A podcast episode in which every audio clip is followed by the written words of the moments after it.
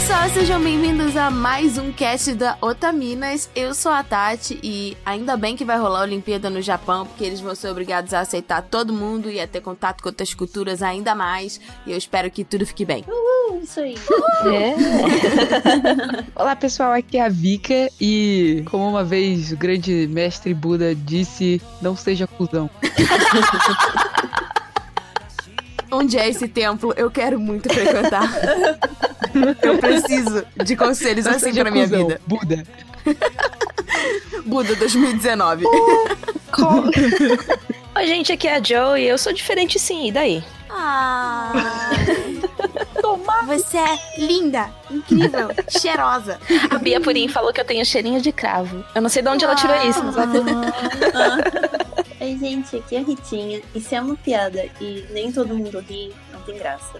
Exatamente. É. Essa aí é tão sábia que a gente poderia colocar na categoria que Buda falou também, 2019, tá? Exato. Uhum. E bom, pessoal, o cast de hoje vai ser sobre preconceito e discriminação no Japão. A gente trouxe um apanhado de informações muito interessantes e ainda temos a incrível participação da Vicky com sua linda vivência morando no Japão e experienciando tudo em primeira pessoa. Mas antes, vamos pros recados. Parece tudo muito incrível. E- Mas é incrível sim, porque você é incrível. You're breathtaking. You're breathtaking! Mais uma frase categoria Buda. You're 2019.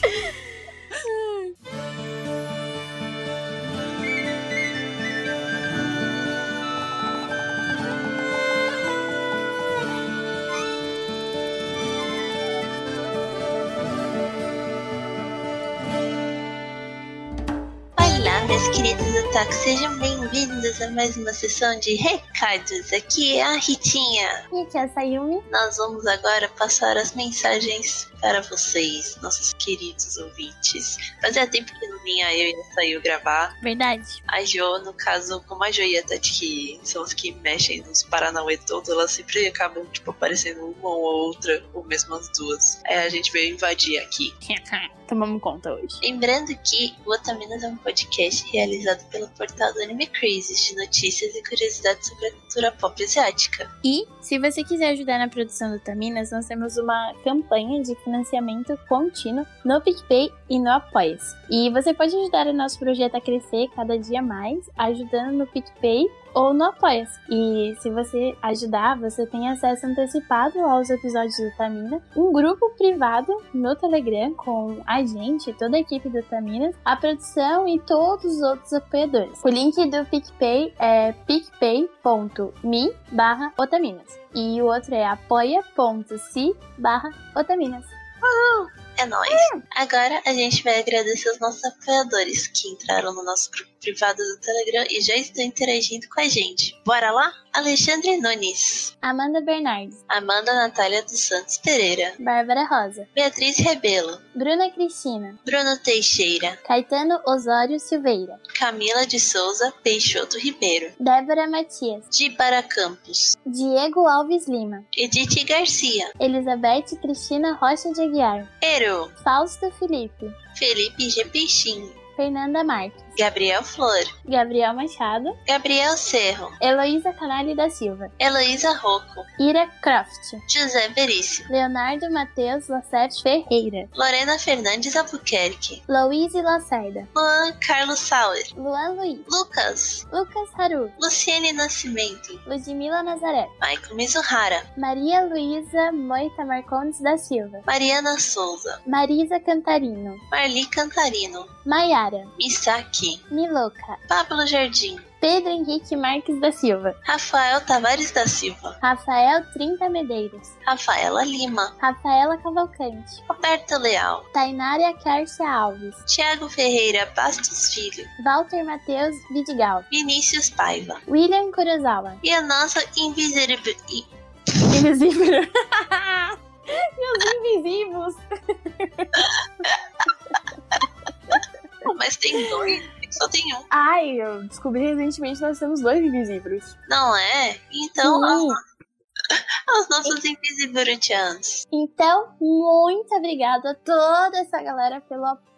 Meu, cristão, nossa, cada dia maior. Eu fico feliz. E os nossos apoiadores, eles já receberam cash extra antecipado. E lembrando que esse grupo é composto pelos apoiadores que contribuem com valores acima de 15 kawaii. Para participar do nosso grupo, é só acessar apoia.se otaminas ou picpay.me barra otaminas. E para quem quer mandar mimos pra gente, cartinhas, desenhos ou qualquer coisa que seja, a galera que acompanha a gente no Instagram, vê que a gente grava lives, posts recebidos, a gente tem a nossa caixa postal. Conta aí pra gente qual que é, Ritsonha. A nossa caixa postal é 60065 CEP 05424 970 São Paulo SP.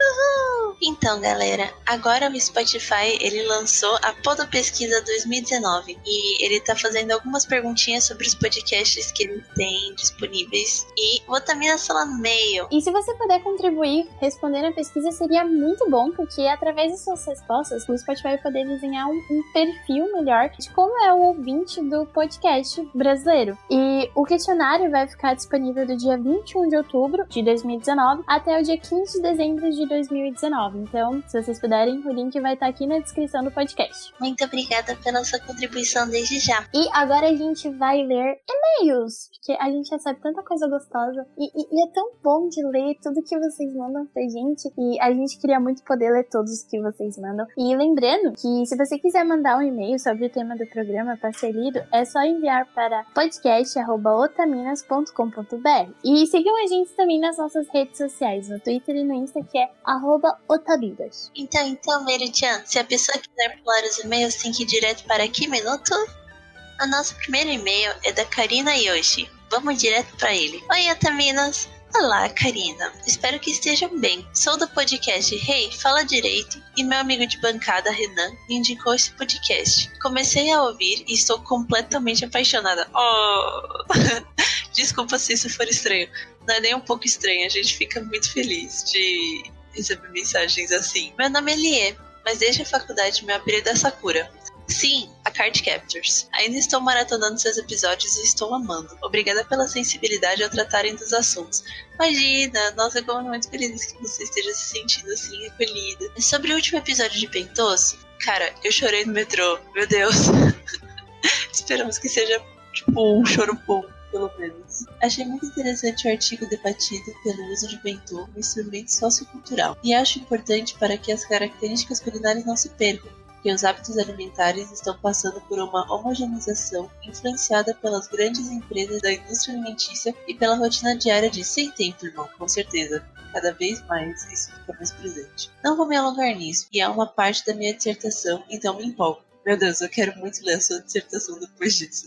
Mas na minha infância, eu senti que o bentô era uma demonstração de amor por parte da minha mãe e da minha batiã. Eu praticava softball todo final de semana e as mães se reuniam para fazer os bentôs nos intervalos dos treinos ou jogos. Então, tenho uma memória afetiva dos bentôs. Não era super elaborado como assim no Japão, mas passavam a ideia. Perdi minha avó no ano passado, e desde então eu fico pensando se ela conseguiu ser feliz, porque ela sofria muito com as fofocas das outras partes da família e nunca nos deixou fazer as tarefas de casa, mesmo exausta com a idade. A gente tinha que fazer escondido. Oh meu Deus, que botinha fofinha. Acho que a cultura pressiona demais as mulheres a serem perfeitas donas de casa e esposas. Mesmo depois de fugir de um casamento arranjado, eu não sei se essa era a vida que a minha avó queria, sabe? Queria ter sido mais grata pelo Hitiki Gohan que ela fazia, que dava muito trabalho. Poxa, eu acho que com certeza você, ela só de fazer com amor e você já comer isso, já é algo, tipo, é uma ligação muito forte, né? É, uhum. a gente fala muitas vezes que cozinhar é algo feito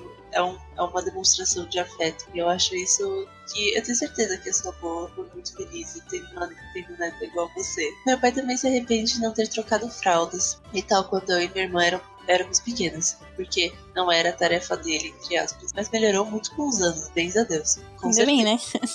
Ah, uma curiosidade é que meu pai também não trocou muito. Acho que ele não chegou a trocar fraldas minhas. O, o meu pai também não trocou as minhas fraldas. Uhum. E o meu pai, ele fala na verdade, ele tinha muito medo de carregar eu e meu irmão no colo, porque ele achava a gente muito sensível. Ah, não, meu pai tinha muito essa de que não era uma tarefa dele. Só que meu pai ainda não chegou na fase da melhora. Aguardamos. Aguardamos. Ele tinha medo que ele falou que achava a gente muito sensível. Ele ficou tipo, meu Deus. Olha, Ah, depois dessa sessão de desabafos, melhor encerrar este e-mail, né? Ah, acho que foi a Jojo, desculpa se não foi, que falou no episódio de Furuba que tinha a pressão de ser como a Toro e eu me senti completada. Demorou muito tempo para eu entender que não é egoísmo cuidar de mim mesmo. Aliás, episódio perfeito de Furuba, mas o e-mail está muito grande para comentar. Obrigada por tudo e pela companhia nas indas e do trabalho. Sakura. Ai, que bonitinha! Imagina, a gente fica muito agradecida e ficamos muito felizes de poder fazer parte da sua rotina, sim. E com certeza não é nem um pouco de egoísmo cuidar de si mesmo. Então, por favor, se cuide. é muito importante cuidar de si mesmo. E por favor, que quando você puder, manda e-mail também sobre o episódio de Furuba que a gente gosta. Uhum, a gente lê também. O nosso próximo e-mail é do Alexandre Duarte Nunes. Olá, Taminas, tudo bem? Aqui bem. Aqui bem também. Comentando sobre o ótimo cast 31 de Bentos. Queria compartilhar um pouquinho sobre a minha vida casual, visto que foi abordado um pouco dos comportamentos familiares. Sou casado e tenho dois filhos. Quando criança e adolescente, minha mãe não me deixava usar a cozinha ou lavar roupas. Também não tinha obrigações com os afazeres da casa e também não busquei. Já comentei em outro e-mail que foi lido sobre a minha criação machista. Quando casei, busquei fazer as coisas em casa, mas só quando não estava cansado e logo minha esposa ficou desempregada. Então, cuidava da casa sem cobrar a minha participação. Daí vieram os filhos e a casa começou a ficar mais bagunçada. As roupas não voltavam para o armário, a comida atrasava e a pia ficava lotada de luz. Então percebi que devia agir para melhorar as coisas. Minha esposa teve paciência em me ensinar aquilo que não aprendi quando mais novo e comecei a participar mais das atividades. Não existem divisões de tarefas, existe uma responsabilidade de todos com a casa. Aprendi também a cozinhar e a gostar disso. Sim, isso que ele falou da divisões de tarefas realmente não existe. É, a casa é sua, então você também deveria cuidar e zelar dela. Não é ajuda, é apenas a obrigação de quem mora na casa. Pelo menos eu penso assim. Eu acho muito gostoso, por exemplo, aqui em casa eu lavo muito louça com Kenzo. Então, tipo, é, é um trabalho em parceria que é, é gostoso. Fazer Ai, ai, meu casal lindo. Enfim, a rotina da minha esposa é muito mais puxada que a minha. Em meu trabalho, eu tenho tempinho para o café, trocar ideias com os colegas de trabalho e um almoço tranquilo. Ela realiza as refeições correndo, tem que levar as crianças na escola, buscar, levar na terapia, nas atividades extras, médicos e entre outras coisas. Temos um filho autista e ela se dedica muito para o desenvolvimento dele, estudando bastante sobre a área e dando continuidade às atividades terapêuticas em casa. Com isso tudo, eu passei a atuar cada vez mais com as tarefas de casa, pensando inicialmente em deixá-la descansar um pouco mais e depois despertando o sentimento de responsabilidade. Em alguns momentos, realizamos as tarefas juntos, conversando sobre as coisas da família ou sobre temas complexos a respeito de alguma série ou anime que estamos vendo juntos. Ai, gente, casal. meta de casal, assim.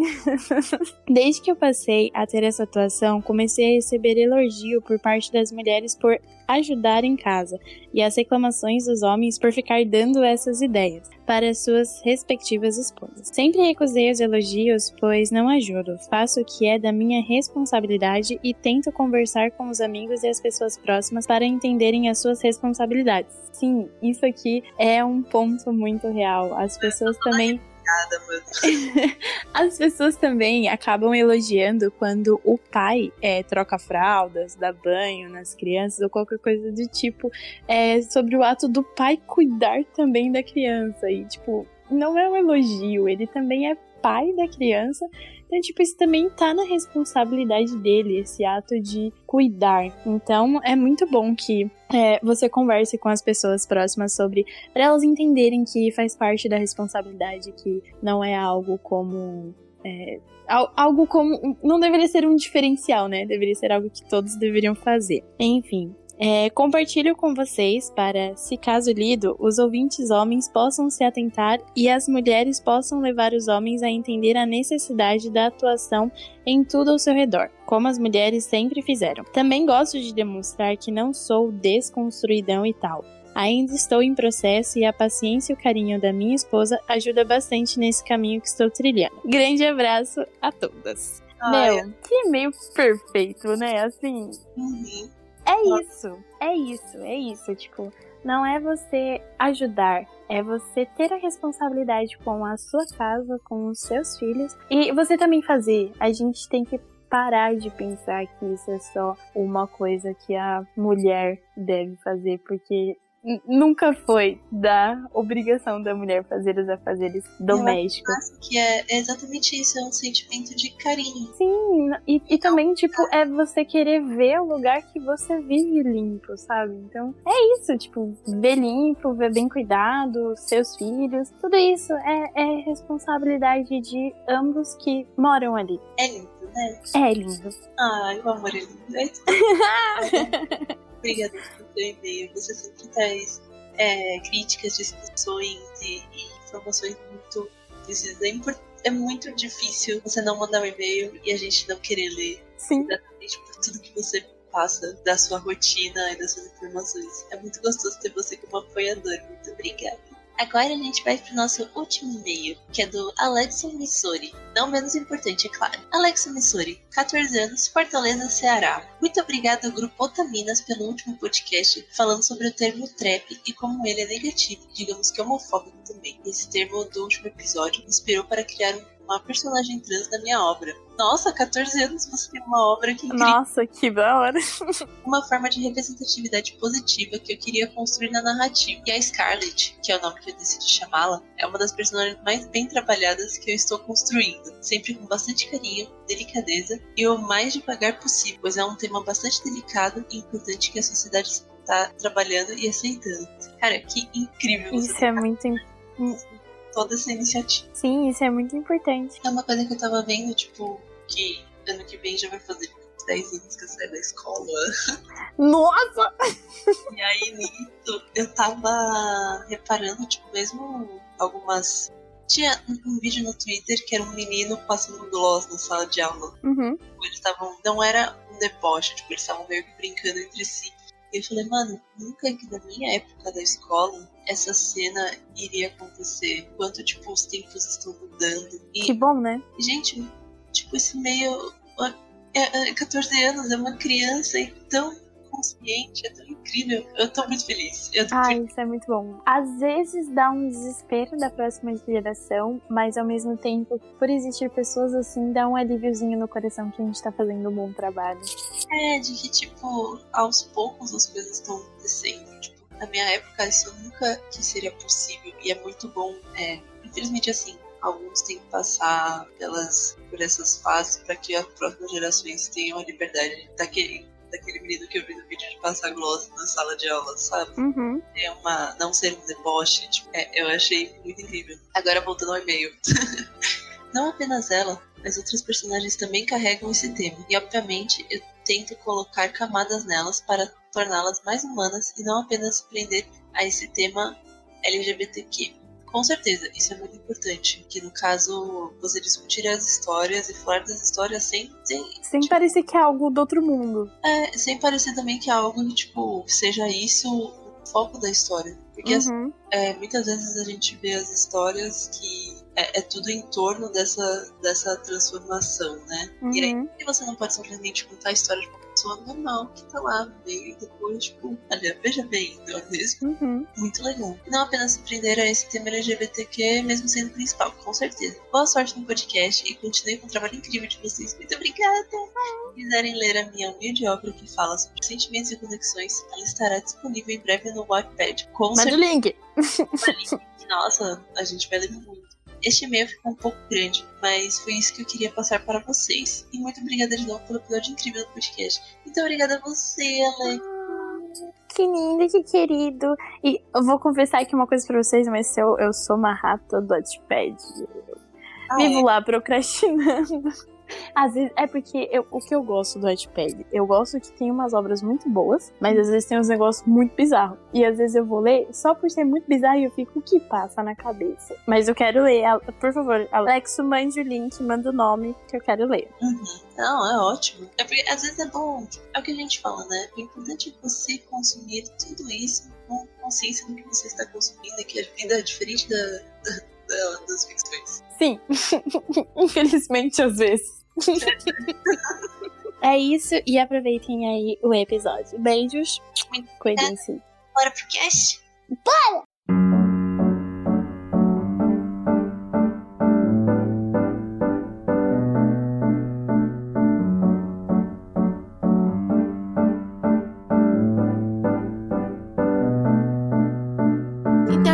começando o nosso cast, esse assunto é um assunto um pouco delicado de ser abordado. A gente pensou bastante, né, como trazer isso pra vocês, mas muitas pessoas mandaram e-mails pra gente pedindo pra gente falar um pouco, né, sobre essa questão dessa segregação dentro do Japão e do bullying e do preconceito. Então, a gente fez uma pesquisa bem bacana. E é importante é, frisar que o preconceito, ele existe em qualquer lugar do mundo, em qualquer tipo de país, infelizmente, né, ainda. E não importa, né, a questão da nacionalidade, da religião, da cultura, das tradições, as pessoas sempre podem estar sujeitas a passar por situações como essas, mesmo que em seus países elas nunca tenham passado, né? Então, como eu disse antes, falar sobre isso é um pouco delicado, mas pra gente começar a conversar sobre isso, é importante a gente entender algumas definições sobre o que é preconceito, o que é racismo e o que é xenofobia. Então, eu vou pedir para Jojo pegar o seu óculos da definição e dozo.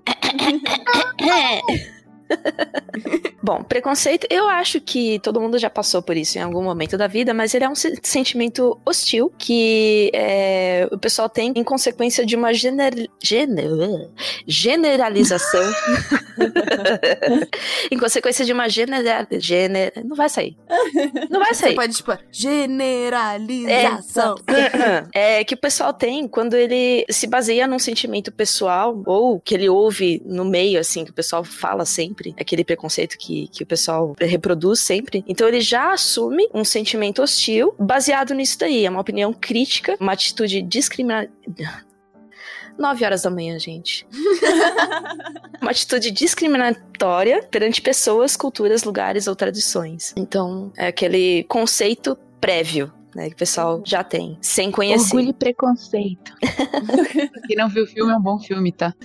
O livro, Fica é, o livro, o livro é muito bom também, fica a indicação. Já o racismo é um preconceito também, só que ele é baseado meramente na raça, né? Raça e etnia. Então as pessoas se acham acima, se consideram superiores ou mais puros do que determinada raça. E aí discrimina em função da, da raça e etnia da pessoa. E a xenofobia, ela é um preconceito também, só que ela é mais voltada para as pessoas que são de fora do país, ou pessoas ou culturas que não são do país. Então o, o pessoal desconfia ou teme ou simplesmente não gosta de alguém ou de alguma coisa que não é do país de origem daquela pessoa. O preconceito é extensivo, é, é geral e a xenofobia é algo tipo de al- algo que vem de fora, né? Tudo Isso. isso, pra mim, é uma pataquada de merda, mas tudo bem, prossiga.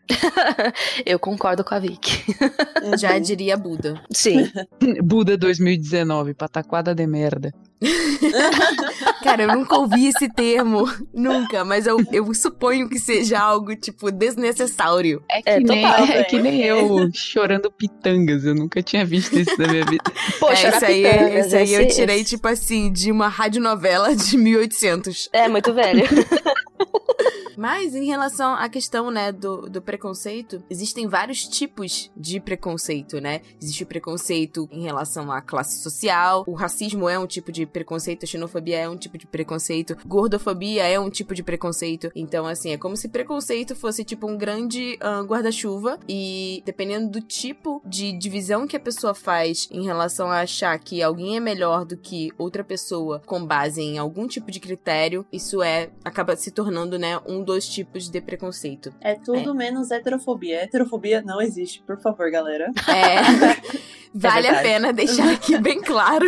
Que a heterofobia não existe. Né, Isso é fato. E aí, falando, né, conversando um pouco sobre Japão, existem diversas vivências quando você visita um país, né? Você visitar um país como turista e você morar nesse país são coisas diferentes. Então, assim, quem costuma visitar outro país, principalmente o Japão, o Japão ele acabou se tornando até famoso por essa questão da educação e do respeito, Da hospitalidade, né? Exatamente, de ser uma cultura que aceita, né, pessoas de fora, principalmente turistas. Muitas vezes turistas vão pra lá e, e eles chamam muita atenção, né, porque são muito diferentes dos japoneses. É, às vezes acabam virando até tipo mini celebridades. O meu irmão foi no, meu irmão mora no Japão, né? E ele foi num no último festival, festival não, no último holiday. Como é que é o nome disso, gente? É, é... Feriado. feriado, obrigada. Nada. No último feriado que teve no Japão, que, que foi o Obon, que é um feriado, como se fosse tipo meio que um finados, né? É, que você, tipo, leva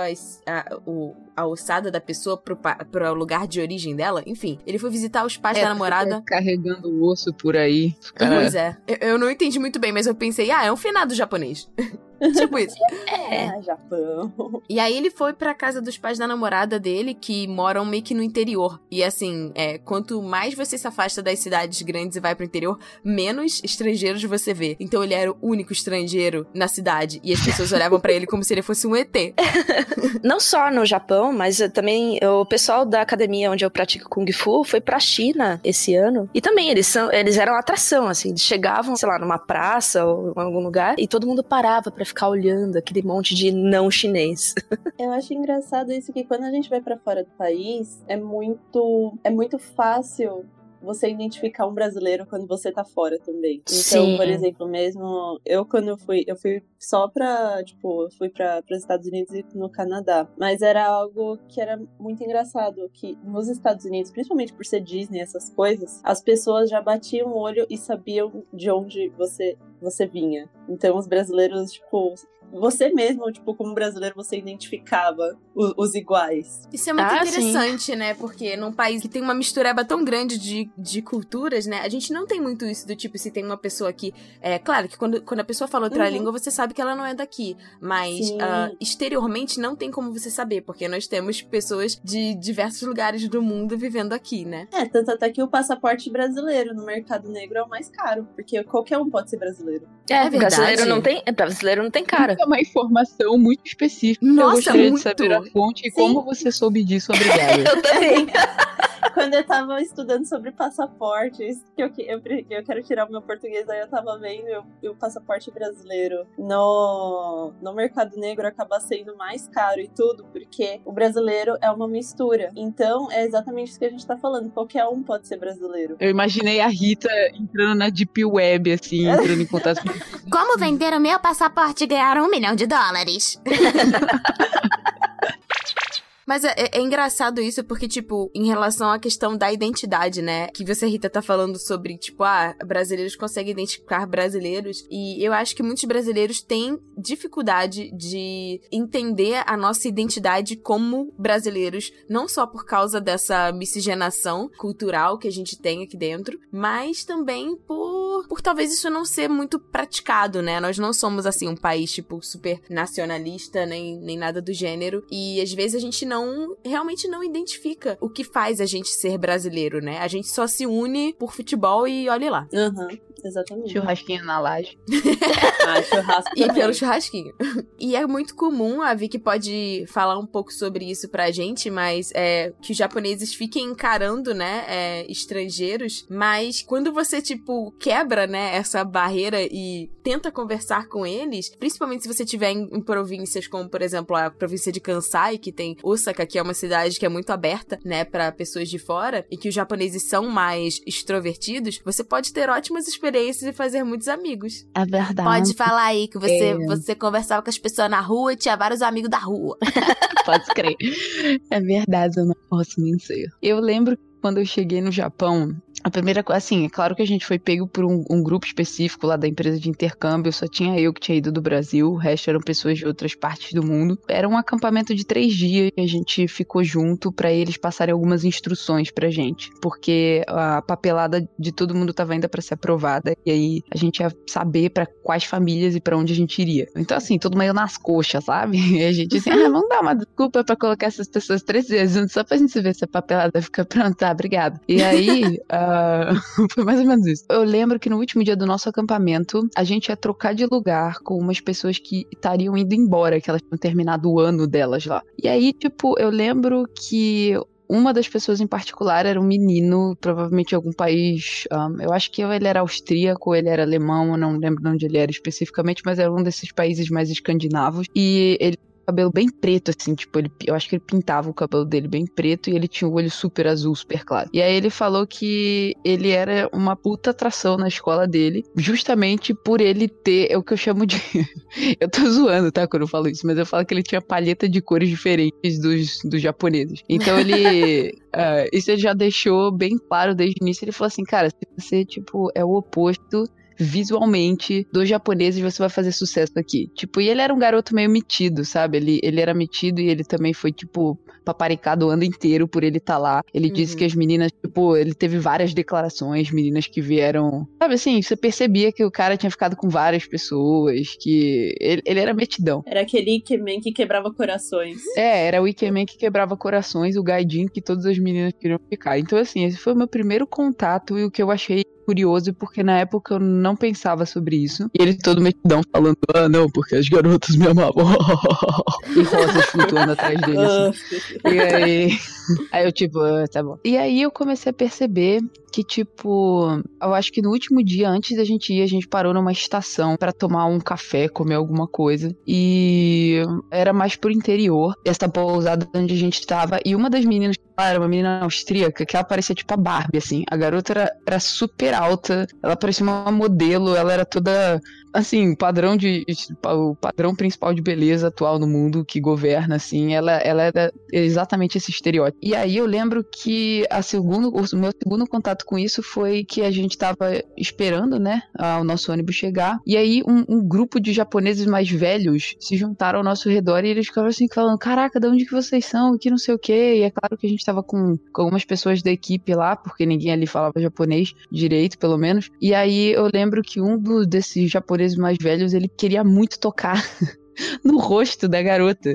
Tipo, assim, ele, ele falou: posso, posso tocar. Eu achei muito estranho isso. Tipo, todo mundo ficou olhando, todo mundo achou estranho. Ele falou assim: eu posso tocar no seu nariz, posso tocar no seu rosto. E a garota falou: ah, ué, já que tá aqui, né? Enfia a mão na minha cara, então. Aí o cara foi lá.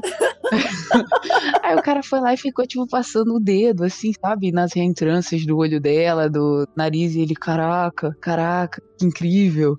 Tipo, tipo é tão diferente, da cara né? de vocês. É tão diferente, tipo, isso para mim me espantou, porque eu jamais iria para outro país enfiar a mão na cara de uma pessoa e falar, caralho, você é diferente. Coronha. Sabe, bizarro.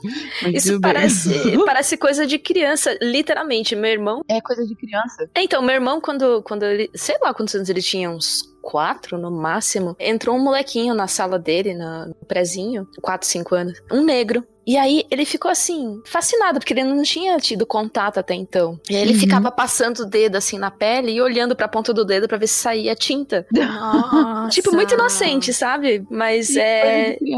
É total de criança, que nem é o que você narrou aí.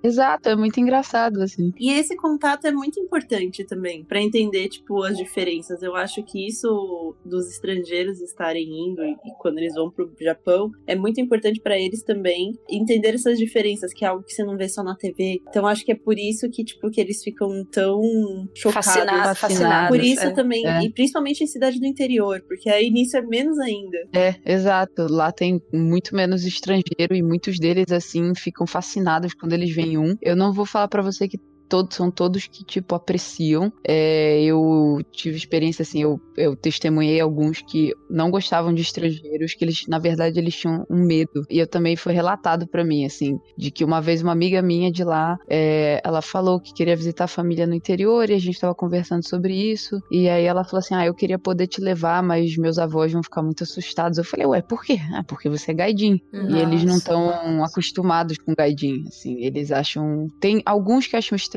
outros acham fascinante, Uhum. é, outros não gostam, assim. um, E outra coisa que eles falam muito da gente estrangeiro, pessoas que têm características ocidentais, não descendentes de asiáticos, que eles falam que o nosso caô, que o nosso rosto é. Eles chamam de caô chichai. Né? O rosto é pequeno, ou chissai, porque chichai é, é, uma, é uma, uma gíria de Osaka, da província de Kansai. Então eles falam assim: ah, seu rosto é pequeno, né? Kao chichai, né? Eles ficam assim o tempo todo, porque eles acham que a- o rosto deles é muito grande. E isso, na verdade, para as meninas principalmente, porque é, é literalmente tipo, se vocês forem atrás e pesquisar, vocês vão ver que um crânio de uma pessoa que tem descendência asiática é maior, literalmente fisicamente, do que crânios ocidentais. É muito comum eles terem a cabeça um pouco maior e o rosto também mais largo. É uma característica da ossada. Uhum. E pra eles, é, tipo, muitos deles não gostam disso, né? Isso é uma coisa que eu testemunhei, uma coisa que eu observei. Eu não tô falando que são Ainda todos. mais que o padrão de beleza que, bom, é, tá, com a globalização atinge o mundo todo, né? É então as pessoas fino, né? acabam diria se é. comparando com um padrão que é ocidental completamente diferente Exato. do, do padrão japonês ou asiático. Porque, porque, assim, eu não acho justo falar asiático porque muitas pessoas, de uma forma preconceituosa, colocam tudo no mesmo balaio. Existem diferenças, sim, Sim, tá? Pra você é, que coloca as sim. pessoas no mesmo balaio. É, pessoas da China são de uma forma, pessoas da Coreia são de uma forma, pessoas de, do Japão são de uma forma, pessoas da Indonésia são de outra forma. E não é simplesmente uma caixinha em que você coloca todas as pessoas de olho puxado e simplesmente fecha aquilo como se fosse uma coisa só. Exato, por isso que é descendente de asiáticos, porque eles são pessoas que moram no lado da Ásia do mundo, eles de qualquer um desses países diferentes. E só pra não me alongar muito nisso, mas há uma coisa que eu notei que eles, na verdade, é, talvez eu entre nisso um pouco mais aprofundadamente durante o cast, mas eles acabam criando um preconceito com eles mesmos. Isso eu testemunhei muitas vezes lá, assim, com uma constância muito grande. E essa história, uma, por exemplo, um pequeno exemplo seria essa história do caô, né, do rosto pequeno. Eles vendem muitos produtos que é como se fosse, vocês já viram, é um bastãozinho de plástico que tem umas borrachas na Uhum. ponta para massageador de cara, na né? cara. É, Uhum. para afinar o rosto. É Afinar o nariz, tem para facial. afinar o nariz, para tentar fazer com que o, a cartilagem fique mais alta e um Uhum. outro que é para deixar o rosto mais fino, para eles poderem seguir o padrão de beleza ocidental. E tem Uhum. aquelas fitas, né, também que eles Tem. Sim. é, colam fitas. e puxam o rosto. Ah, tem na Coreia um que é pra você fazer o V-line, que é a linha do queixo. Que é uma. Ah, sim. Que é um elástico que você coloca no rosto e você dorme com ele, tipo, puxando. Tá, porra. Nossa, É, que confortável.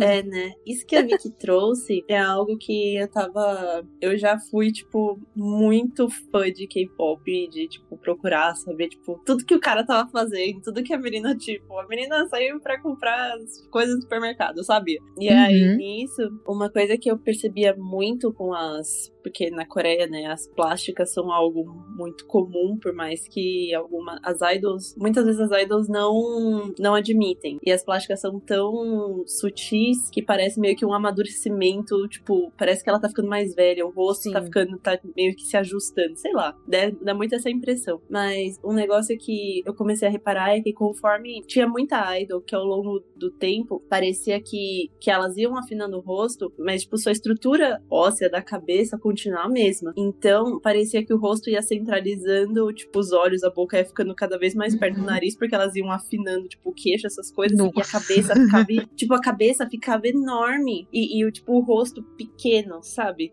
Tipo, a- a- o rosto era pequeno e a cabeça era grande. Eu comecei a reparar em muitas idols que parecia que a plástica ficava assim. É porque você vai tirando a ossada da, da, da- da mandíbula, vai afinando o seu rosto, a cara fica pequena, a cabeça grande. É, elas, elas lixam, né? É, você lixa a mandíbula, você afina o nariz, então isso vai, tipo, vai centralizando. Então parecia que o rosto delas era muito pequeno pra uma cabeça muito grande, sabe? Então, tipo, era nesse momento que você via que a plástica parecia que tava, tipo, indo pra outro nível. Tipo, já não era, não é algo mais, pô, eu posso não gostar do meu nariz e querer fazer uma plástica, eu posso não gostar, mas era algo que, tipo, já tava ficando mais institucionalizado, sabe? É, isso não deixa É, de ser um todo mundo faz a mesma plástica da mesma É, forma, né? Então você vai perdendo a sua médico, individualidade pra se encaixar num padrão. Uhum, exatamente. Em relação ao preconceito no Japão, né, como a própria Vicky falou, depende muito do lugar. Existem lugares que são mais abertos a receberem pessoas de outros locais e tem locais que não. E também depende muito da pessoa, né? Geralmente pessoas um pouco mais velhas que principalmente tiveram contato, né, com a Primeira e a Segunda Guerra Mundial. Primeira pessoa já tá morta, né? Mas enfim, com a Segunda, com a Segunda Guerra Mundial, é, até mesmo com essa questão da, da Guerra das Coreias, é, as pessoas têm um desconforto e não Uhum. confiam em estrangeiros. Mas dentro do Japão, e isso dentro de cada país, você observa que existe um preconceito dentro da, da sociedade. O que a sociedade considera como algo bom e o que a sociedade considera como algo ruim. Então, por exemplo, dentro do Japão, existe um preconceito contra pessoas que não têm ensino superior, pessoas que são desempregadas, pessoas que têm tatuagem, pessoas que estão acima do peso, otakus. Né? Porque a gente Uhum. fala otaku aqui, mas otaku lá tem um, tem um tom pejorativo, como uma pessoa que é viciada em alguma coisa. Então, assim, o Japão tem essa caixinha de pessoas que não são enxergadas como produtivas, é, que não vão reverter em bons frutos para a sociedade e por isso são segregadas. Assim como outros países têm outras caixinhas de pessoas que não, não são vistas como valiosas pela Pessoas. sociedade. Além do, disso, tem os próprios hikikomoris, né? Que são, tipo, as pessoas isoladíssimas, que não trabalham, não, não estudam, elas são literalmente isoladas. É, e, e muitas vezes as pessoas se isolam justamente porque elas não se encaixam socialmente e não, não querem ou não têm condições de lidar com esse Sim. tipo de, de divisão e tratamento, né, das outras pessoas. Uhum. Eu queria perguntar pra Vicky, porque nessa pesquisa que eu fiz, eu vi muitas pessoas falando sobre alguns locais, tipo no Japão, que separam ou proíbem a entrada de estrangeiros ou o uso daquele serviço por estrangeiros, inclusive com placas. Então, eu até coloquei aqui, né, tipo assim, ah, tem uma placa aqui falando que, tipo assim, ah, essa, essa loja é exclusiva pro uso de japoneses. Ou, tipo, é proibido entrar nesse local sem estar acompanhado de um japonês. E eu queria saber se você testemunhou isso em algum lugar, visitando. Eu lembro de uma vez ir numa piscina pública, que era tipo um, um Aqua World, assim, é, Wet n só que é Wild. fechado. É tipo como se fosse Wet n Wild, assim, fechado dentro de um local, então ele era todo abafado, esquisito e fedido, porque obviamente as crianças mijavam na água. E aí, tipo... Que horror. Mas é, não tinha como, tipo, eu fui umas duas vezes, falei, não, é exatamente isso. Esse cheiro de, de dor, suor e mijo, não Hum, tem que desculpa. delícia. E era tudo fechado, né, e abafado. E porque não era o ar, eu fui em um que era um ar livre uma vez, mas nos outros eu, os outros dois que eu fui, eles eram fechados. E eu lembro que eu vi uma placa dizendo que qualquer pessoa, tanto japonês quanto estrangeiro que tivesse tatuagens eram proibida, extremamente proibida a entrada deles nos parques. Caraca. É, eles têm muitos lugares que não. Se a pessoa tenta, mesmo que você for gaidin, se você tiver tatuagem, eles não deixam você entrar. Porque assim, com gaidin, com. com É um estigma muito forte com a criminalidade, né? é, pra eles é extremamente relacionado ao Yakuza. Então, assim, é claro que não são todos. E também, se você é estrangeiro, você tem uma colher de chá muito grande com isso. Uma colher de chá, assim, enorme. Tipo, vários lugares cagam pra você, mas tem outros que eles são assim, tatuagem? Não, nem fudendo. Tipo, não Uhum. importa se você seja estrangeiro ou não. Porque eles sabem que no ocidente é diferente a, a cultura em relação a tatuagens. Uhum. Mas, por exemplo, se você for um descendente de asiático, mas você não é japonês, você não é daquela localidade, você é brasileiro, você é ocidental, e você for pra lá e você tiver tatuagem, meu irmão, tipo, esquece. é Cara, bem complicado. Principalmente pra conseguir essa emprego, né? É, é, aí o que a pessoa tem que fazer, o recomendado é ela comprar aquelas bases, ahn, aquelas bases hollywoodianas que eles pele, usam né? pra filme pra tirar tatuagem, é, pra tirar tatuagem dos, dos artistas pros filmes. Aí tudo bem, aí se você conseguir usar aquilo num- diariamente, Que é caro. que é caro, É, é de, no momento, pelo menos enquanto você estiver trabalhando, você vai precisar usar, dependendo do tamanho da É, tatuagem. é. É, pois é. Então, assim, se você pensa em morar no Japão e trabalhar no Japão, claro que ninguém tá querendo uh, Desencorajar, né? desencorajar, mas é bom ter isso. Na verdade, se você vai morar em qualquer lugar, é sempre bom você saber esse tipo de coisa, porque às vezes você perde uma oportunidade por não ter conhecimento sobre esses detalhes. Sim. É claro que não é todo lugar, né? Assim, eu tô falando assim, tem lugares que eles realmente eles vão olhar e vão ficar. Ou vai, você vai encontrar uma placa e vai se. Tem alguns onsens, não todos. Onsens são aquelas casas de banho pública, né? Que é tipo Uhum. um passatempo nacional japonês. Você ir tomar banho com pessoas desconhecidas. E, ei! e aí, isso. nada como ficar nu na frente de pessoas que você não conhece. É o melhor sentimento de liberdade do universo. E tem algumas casas de banho, por exemplo, que não permitem. Claro que a maioria permite, mas algumas eu vi placas que proibida tatuagem. Por exemplo, eu e a Tati, a gente tem uma amiga, a Bela, que ela Uhum. vai fazer intercâmbio pro Japão. E a Bela, ela, ela tipo assim, de costas, ela é, um- ela é um estereótipo de uma pessoa asiática, porque ela, ela tem a estatura baixa e ela tem o cabelo preto cortado Chanel escuro, né? E Uhum. ela é cheia de tatuagem. Então foi a primeira coisa que eu falei pra ela. Eu falei assim, miga, tu procura, tipo, o que fazer e, e se veste normalmente com coisas que vão deixar seus braços, braços fechados e tudo mais. Que tampem seu corpo. Porque se você, principalmente ela que quer procurar emprego, ela não é descendente de asiático. Mas é bem confundível, entendeu? Por conta do, do- da aparência dela. Então, eles. Ele, claro, não vou mentir, porque eu testemunhei. Eles têm um preconceito maior pessoas tatuadas que, que sejam descendentes de asiáticos. Não são todos, mas eu vi, né? Estrangeiros, eles, eles meio que cagam, assim, porque eles já sabem. Pessoas assim, gaidins, né? Que você bate o olho na hora e você fala que é gaidinho. Quando ela vira de frente, você vê, ela, ela, ela não é japonesa, é óbvio. Uhum. Mas foi a primeira coisa que eu falei pra ela, né? Sim, tem que ter isso em mente. Em relação a essa questão que a gente estava explicando o que que é xenofobia, né? Eu achei uma reportagem da BBC de 2014, vou colocar o link aqui no post do podcast, que eles falam que em 2014 estava tendo uma onda muito grande de casos de xenofobia e que estava preocupando bastante o Japão, a ponto da ONU pedir pro primeiro-ministro para tomar medidas para lidar com esse problema, né? E a reportagem fala que as principais vítimas desses incidentes eram de comunidades estrangeiras,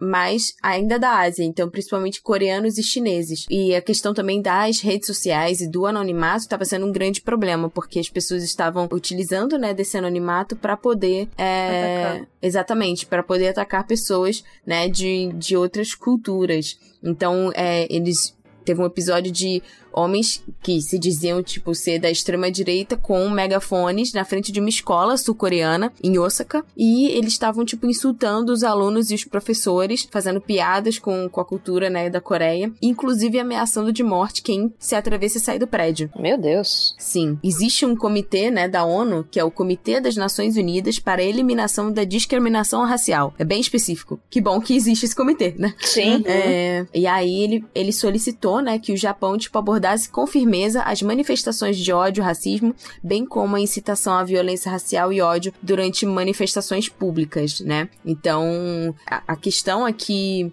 isso aconteceu, né, em 2014, e ele fala que o jornalista que fez, né, essa, essa, essa, esse relato, ele fala que estava muito preocupado porque muitas crianças, né, estavam tendo contato com esse tipo de pensamento, aparecendo na mídia ou até mesmo de adultos próximos e estavam replicando é, esses pensamentos xenofóbicos no ambiente escolar, né, gerando casos de bullying em relação a pessoas que são de outras nacionalidades, principalmente contra descendentes de chineses e coreanos. Pois é, a criança é uma esponjinha, né? Então vai aprendendo e replicando é, tudo que, que os mais velhos fazem. É, Não só isso também, mas, tipo, eu vi uma pesquisa que até acho que os 15, 16 anos, tudo que a gente entende, a gente compreende, é uma questão muito literal. Então, tipo, se alguém fala, nossa, caiu uma bomba aqui é, na cabeça de um, de um pré-adolescente, de um adolescente, é literalmente uma bomba. Por isso que na escola, durante esse período que a gente aprende sobre figuras de linguagem. E é tão Sim. difícil ler alguns livros. Então, essa é uma reportagem de. Puta, agora eu não vou achar, mas era do porquê é, crianças e adolescentes eram mais propensos a serem tanto preconceituosos, xenofóbicos, é, todas essas questões, exatamente por elas estão começando a ter essas vivências, essas compreensões do mundo. Entende Uhum. tudo muito literal, né? Sim. É, as coisas são muito literais para elas.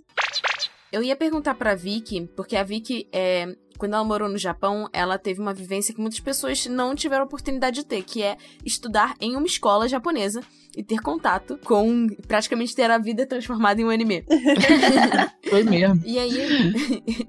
E aí eu queria te perguntar se você, na escola, se você é, já teve contato com casos de bullying entre né, os estudantes e se você percebeu essa diferença de tratamento entre japoneses e outras pessoas que são de outros países asiáticos, como coreanos ou chineses. Então, o que eu notei na escola, é, eu estudei mesmo assim, era uma escola tradicional, normal japonesa, que eles recebiam estrangeiros, né? Só que eles recebiam estrangeiros assim, um para cada série. Então era um pro primeiro ano, um pro segundo e um pro terceiro, assim, todo, fixo.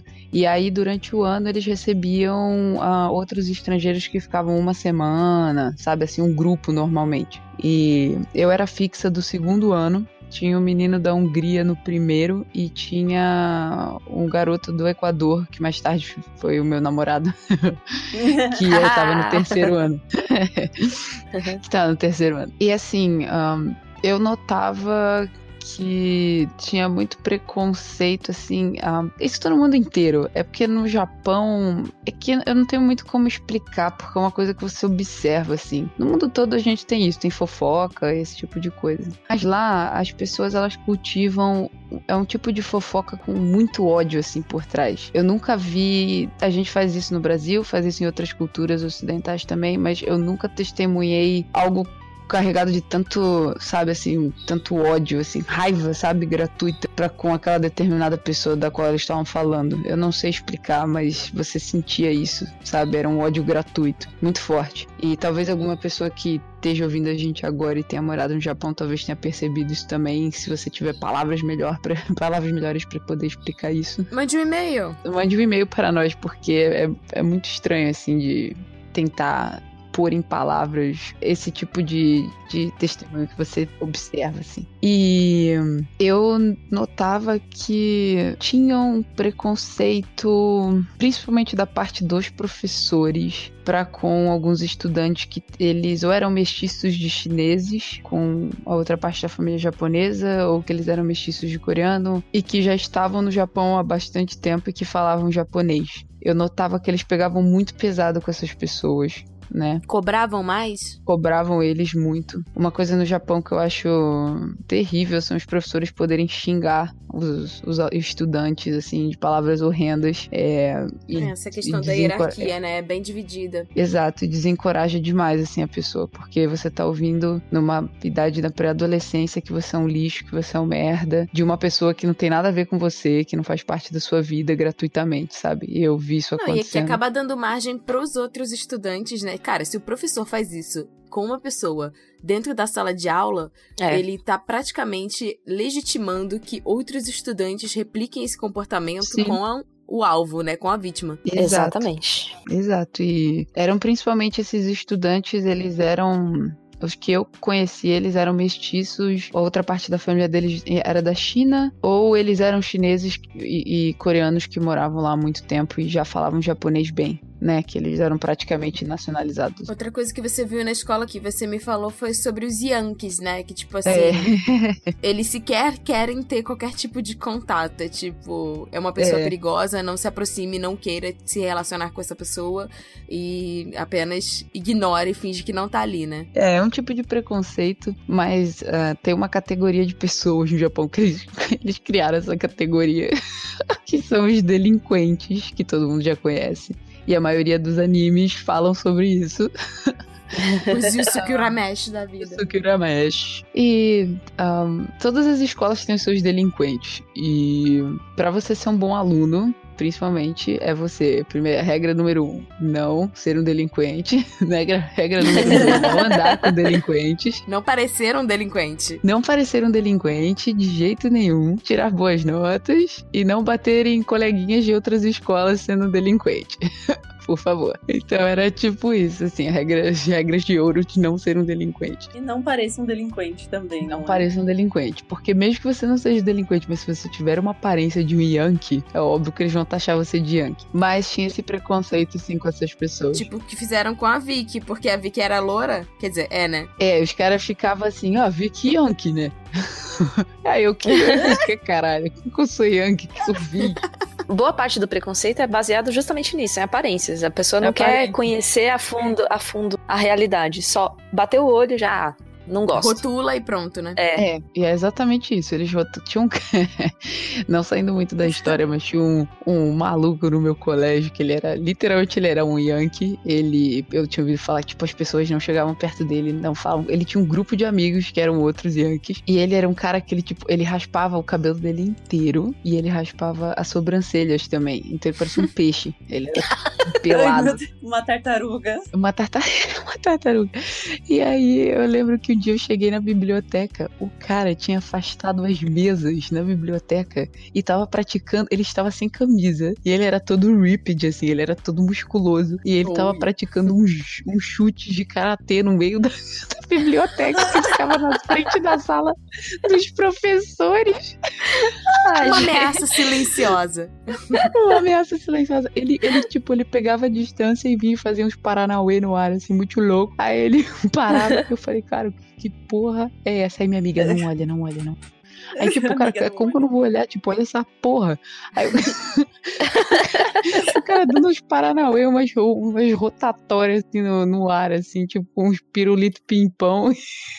eu fui olhar. E aí, tipo, cara, aí a minha amiga, por favor, não olha. Tipo, a gente não pode dar, dar vazão e nem atenção pra esse tipo de pessoas. Ele é Yankee, Yankee. E aí eu falei assim, ué, foda-se, eu vou continuar olhando, porque isso tá me entretendo. então ela pegou os bagulhos que ela precisava e eu continuei olhando, assistindo o cara fazendo isso na frente da sala dos professores e a gente foi embora. Mas, tipo, eles evitam completamente, porque. E esses caras, eles entendem que eles, depois de um tempo, eles têm um determinado poder na mão deles, né? Porque, Uhum. como eles assustam as pessoas, e os japoneses não querem problema, então eles acabam virando um tipo de hierarquia através do- do- da emanação Do do, medo. medo. que eles provocam nas outras pessoas. Mas é isso, assim, mas é um tipo de preconceito, sim, porque tem muitos desse- dessas pessoas que eu encontrei ao longo do ano que eles eram pessoas muito divertidas. E apesar deles se meterem em crenca, em briga o tempo todo, eles eram pessoas, tipo, sabe, pessoas, assim, honestamente boas. Uhum. Eles só tinham temperamento um pouco instável. É porque eu acho que tem muito uma questão de que no Japão é tudo, tipo, tudo dentro da caixinha. Então, quando tem alguma, é, vamos falar de manifestação, de, tipo, diferença, essas coisas, é um negócio que é gritante. Então, por exemplo, igual você falou, o cara raspava a cabeça e raspava a sobrancelha. Tipo, caralho, mano, quem faz isso, sabe? Ou então, tipo, quando eles tingem o cabelo de loiro, que é totalmente o É. oposto do que eles têm. E aí nisso, sua amiga, eu fico pensando assim, que ela devia estar falando pra não dar atenção. Tipo, nem os professores dão atenção, porque no momento que você dá atenção, eles são vistos, porque eles querem ser vistos. Que é algo tão. Uhum. tudo dentro do, do- da ordem, do status quo que eles têm, Uhum. que no momento que você dá atenção, eles vão, tipo, isso excede, sabe? Tipo, nossa, é o que eu queria, era o que eu consegui, tipo, agora, sabe? Então, às vezes, é, eu acho algo muito triste, tipo, você não poder dar atenção, porque você, a pessoa vira meio Você tá um- ignorando a pessoa fantasma. Sim, a pessoa, fanta- eu, eu acho que a pior sensação que você pode Ela ter faz é essas isso. coisas pra parar. É, É. tanto até que tem muitos casos de, mesmo em mangás de bullying, que o que que acontece? Eles fingem que a pessoa não existe, Uhum. ou então, em alguns mangás que retratam isso, eles colocam, tipo, uma flor na cadeira que quer dizer que a pessoa morreu Hum. é, na, na mesa que ela tá sentada. Quando eles colocam, Nossa. tipo, essa flor. Que... Então, quer dizer, tipo, é, é algo muito pesado. Eu ia pegar e agradecer. É algo vasinho. muito pesado na. É, mas é que eles pesado. têm isso de, tipo, eles, ao mesmo tempo que eles não querem. É, tipo, você sendo um gaidinho, você é diferente, eles vão fazer de tudo pra não te incomodar nesse ponto, tipo, que você. É, ao mesmo tempo, tipo, parece que você é invisível. Eu lembro que o primeiro dia no colégio, quando eu cheguei, é óbvio que na época eu falava porra, quase porra nenhuma de japonês. E aí eu lembro que eu tava dentro do banheiro das meninas Eu tava, eu tava usando banheiro e duas garotas entraram e eu ouvi elas falando sobre meu nome, porque a gente tinha acabado de sair do auditório da, apresentando eu e o outro garoto que ia ficar no primeiro ano. E eu.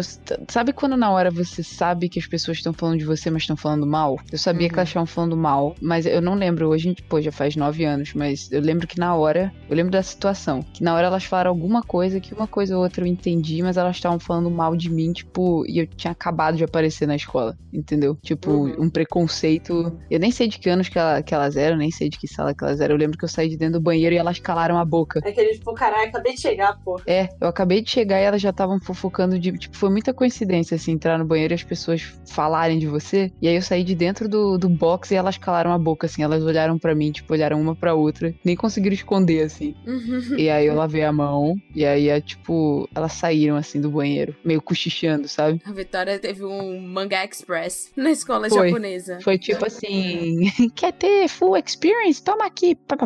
Joga na sua cara.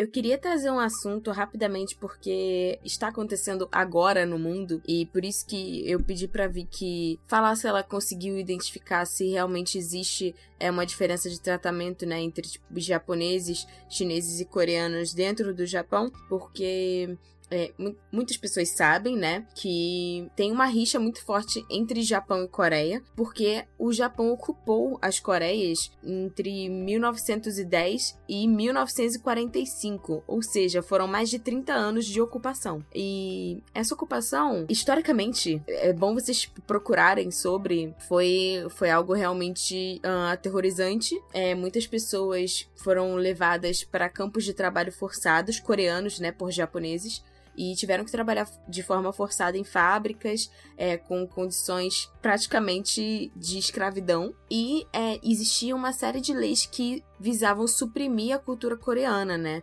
Então, assim, era como se fosse um processo de assimilação forçada da cultura japonesa para a cultura coreana. Então, nesse período de ocupação, a língua coreana foi banida, os livros, as canções nacionais foram proibidas e é, existia uma lei que dizia que nomes de origem coreana eram proibidos também. Então, as famílias eram obrigadas a darem novos nomes para os filhos, nomes de origem japonesa. Então, assim, é, não foi nem um pouco fácil e é, a população coreana sofreu bastante durante esse tempo. E é algo muito recente, se a gente levar em conta, né, que, bom, tem um pouco mais de 70 anos que terminou essa ocupação. Por que, que eu tô trazendo isso para cá?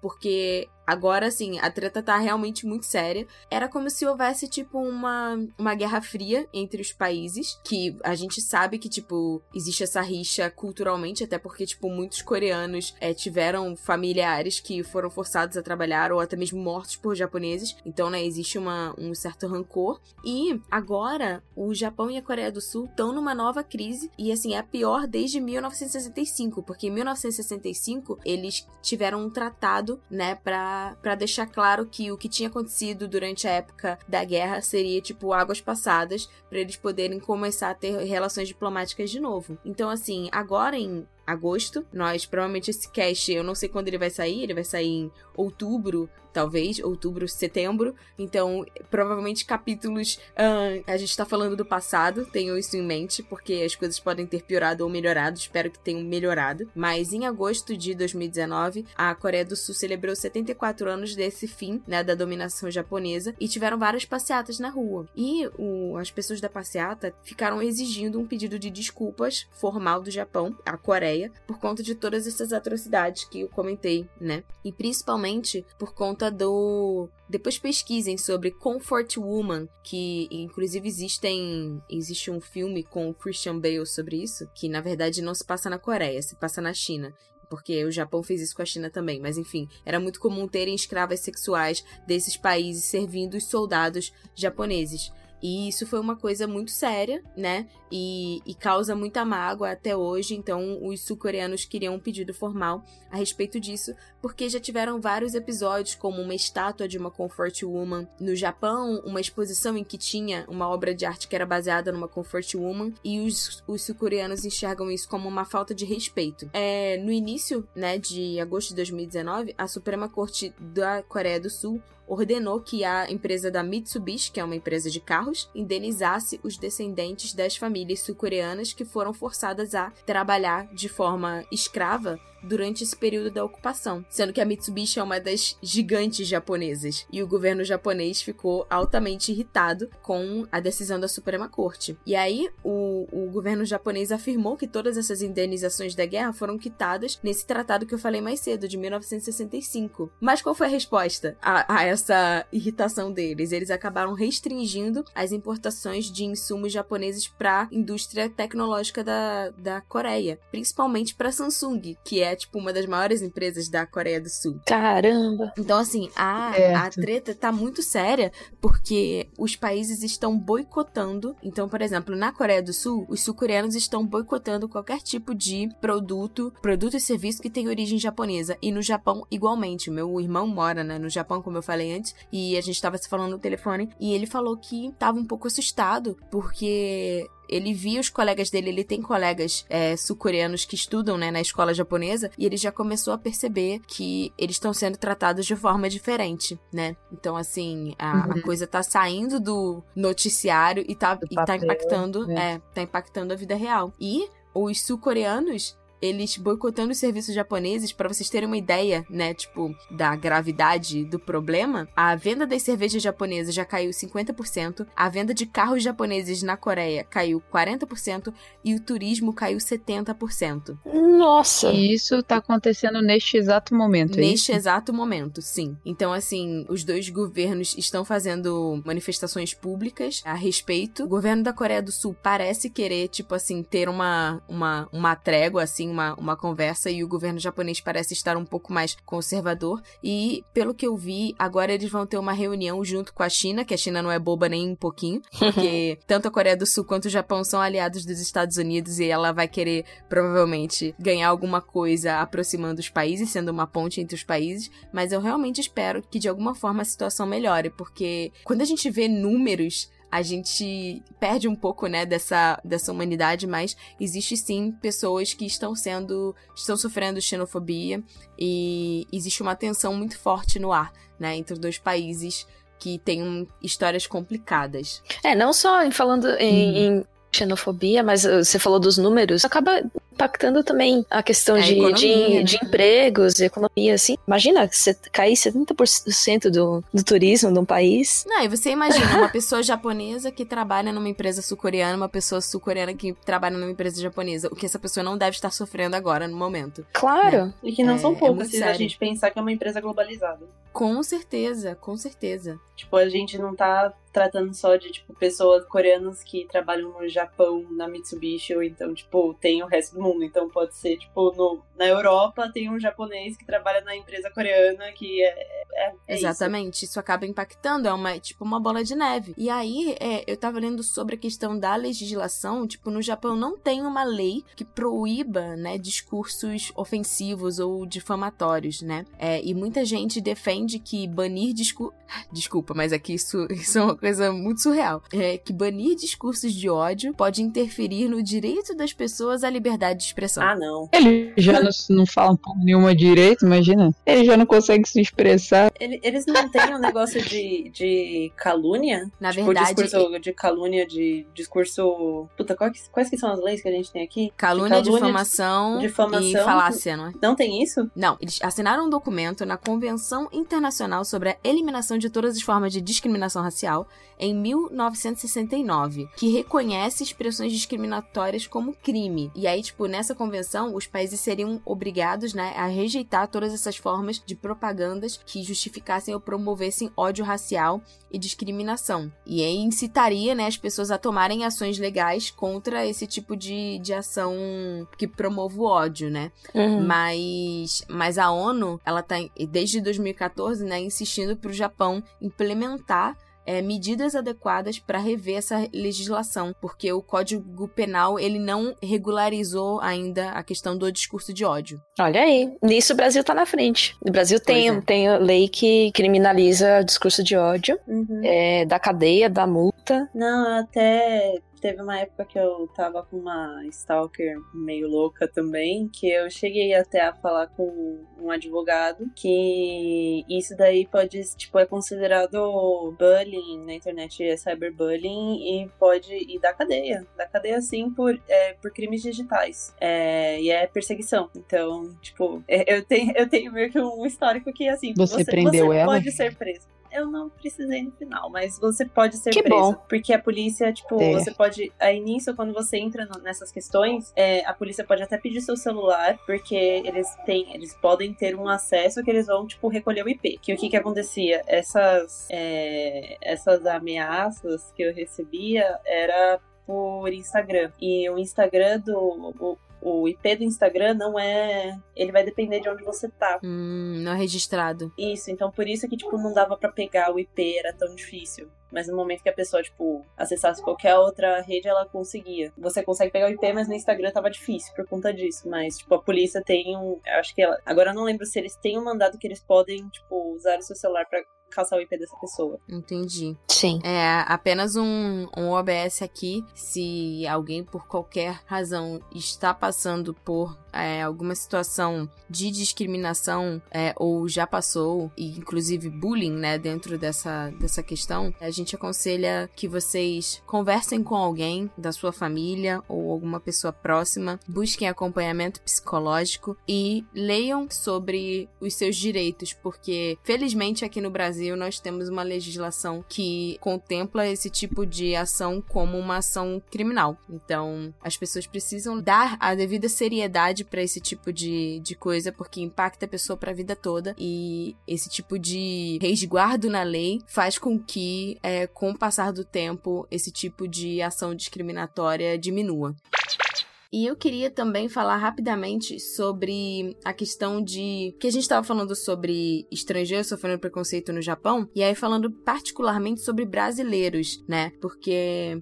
é, no Japão existe uma comunidade grande de brasileiros. Se não me engano, seria tipo a quarta nacionalidade que tem mais gente, né, no- morando no Japão. E muitas vezes os brasileiros, eles têm um estigma lá fora também sobre essa questão de serem pessoas um pouco perigosas em relação a roubos por conta de episódios passados, né? Então, assim, é muito complicado porque é, se alguém de alguma nacionalidade faz alguma coisa ruim e isso sai no jornal, a pessoa acaba virando, tipo, o estigma daquela nacionalidade pro resto do país. Sim. É, Isso alimenta o preconceito. que nem a Rita tava falando assim, ah, a gente se reconhece quando sai lá fora, mas todas as vezes que eu reconheci um brasileiro foi porque eles estavam gritando.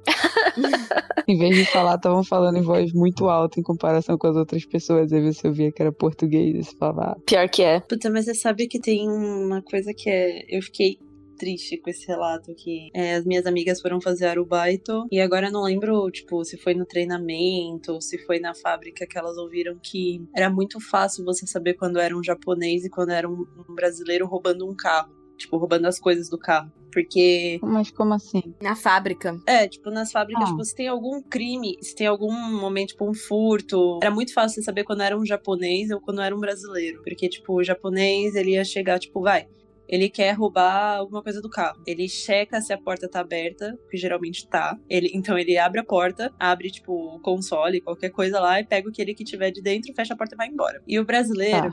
ele já chega no carro, ele quebra o vidro, aí dispara o alarme, tipo, ele pega, tipo, qualquer coisa, tá tudo bagunçado porque ele vai querer mexer rápido pra querer pegar as coisas e sai correndo. Então, tipo, quando tinha algum caso, era que, tipo, os japoneses falavam que era muito fácil você saber qual que tinha roubado. E teve até um caso de uma youtuber que ela é brasileira, mas mora no Japão desde criança, então, tipo, ela é japonesa, falando português. E ela contou que uma vez já roubaram ela dentro do carro. Mas o que, que aconteceu? Ela estava dormindo dentro do carro e literalmente o cara abriu a porta e ela tava dormindo, então ele, ele abriu a porta, abriu a carteira dela, pegou o dinheiro e foi embora. Então na hora que ela acordou, ela tipo, cadê meu dinheiro? Então, tipo, Caraca. é, então são coisas assim que acontece que é É muito chato.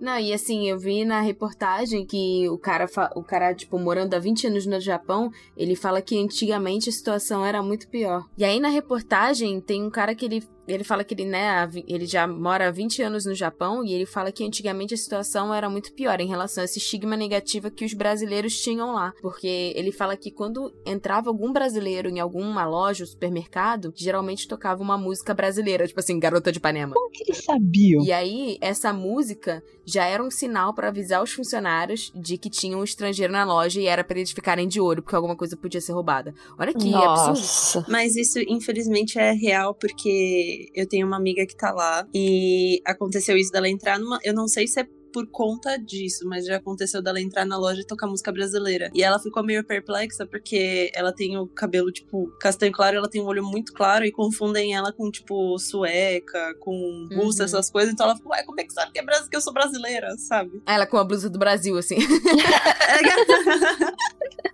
Verde amarelo, né? Uma é, né? Ué, como é que sabe? Isso que é tipo, tá, mas como que eles sabem? Tipo, a pessoa pode ser de qualquer lugar. Ah, ainda mais que, tipo, nós brasileiros, como a gente disse antes, nosso passaporte é caro, nós somos fáceis de serem identificados. E eu queria falar. É, não, rapidamente... é, é, também a música tocava automaticamente, assim. O cara tem um chip, entra na loja e a música é. você já tem uma música tema, Olha tipo, sei lá, Zé de Camargo e Luciano. Sabe? É, na sala da bota, é na palma da é. bota. Eu quero escolher qual é a música que vai tocar quando eu entrar nos lugares. Ah, eu quero que toque funk do açaí pra mim. Olha, eu gostaria de colocar um trecho do funk do açaí aqui para que todos nós possamos escutar essa beleza Tem que ser cultural. Com soca, soca, soca, soca. Meu pai, Jesus! Não, o brasileiro é o rei do duplo sentido, mano. Eu adoro isso, caras, puta merda. A música tema da Ritinha. É açaí com paçoca. Soca, soca. Soca, soca. E é curioso porque, assim, esse cara da história do que ele falou que era muito pior, né, há anos atrás, que é um brasileiro chamado Ricardo, ele acionou a justiça depois que o irmão dele foi confundido com um ladrão num supermercado de uma, de uma rede em Shizuoka, né, na província de Shizuoka. E aí ele falou que, tipo, o problema foi a abordagem, que o segurança já chegou gritando como se ele fosse um bandido, e mesmo depois de provar que era um engano, né, o segurança justificou que faz parte da índole do brasileiro roubar e que Nossa. Os brasileiros não poderiam reclamar porque eles já deviam estar acostumados a esse tipo de coisa. E aí, é, o cara, né, acionou a polícia, fez uma reclamação na matriz da rede de supermercado, procurou um advogado, e aí os gerentes do supermercado ficaram por semanas e semanas tentando convencê-los a não entrar com processo contra. Aí eles, depois de três meses, fizeram um acordo e a rede trocou a empresa que faz a segurança do local, pagou todas as despesas com advogados e, e pediram para os gerentes pedir desculpas em público. Então, assim, teve, teve esse caso uhum. aí acontecendo com brasileiros. E aí, trazendo a perspectiva aqui pro Brasil, porque eu acho muito importante da gente falar sobre isso, porque não é um assunto que as pessoas costumam falar, é a questão do preconceito contra asiáticos aqui no Brasil. A gente tem uma história que eu acho muito bacana da gente ter, né, a, a, maior colônia japonesa, mas não só japonesa, é, a gente tem muitos descendentes de outros locais da Ásia que se estabeleceram aqui, né, no Brasil e que felizmente conseguiram ter uma qualidade melhor do que tinham, né, em seus países de origem. E muitas pessoas que têm é, descendência asiática sofrem preconceito aqui, né? Inclusive, existe um ensaio fotográfico que foi organizado pela Jessica Yumi, que é uma estudante de psicologia da Universidade Estadual de Londrina sobre o tema, né? Então, assim, são pessoas que são pessoas de, de origem asiática, brasileiros de origem asiática, e aí eles usam, tipo, uma placa no rosto. Então, por exemplo, o nome da pessoa é Jéssica, e aí tá escrito, tipo, Japa, né? A pessoa uhum. não tem nome, você chama a pessoa por, por Japa.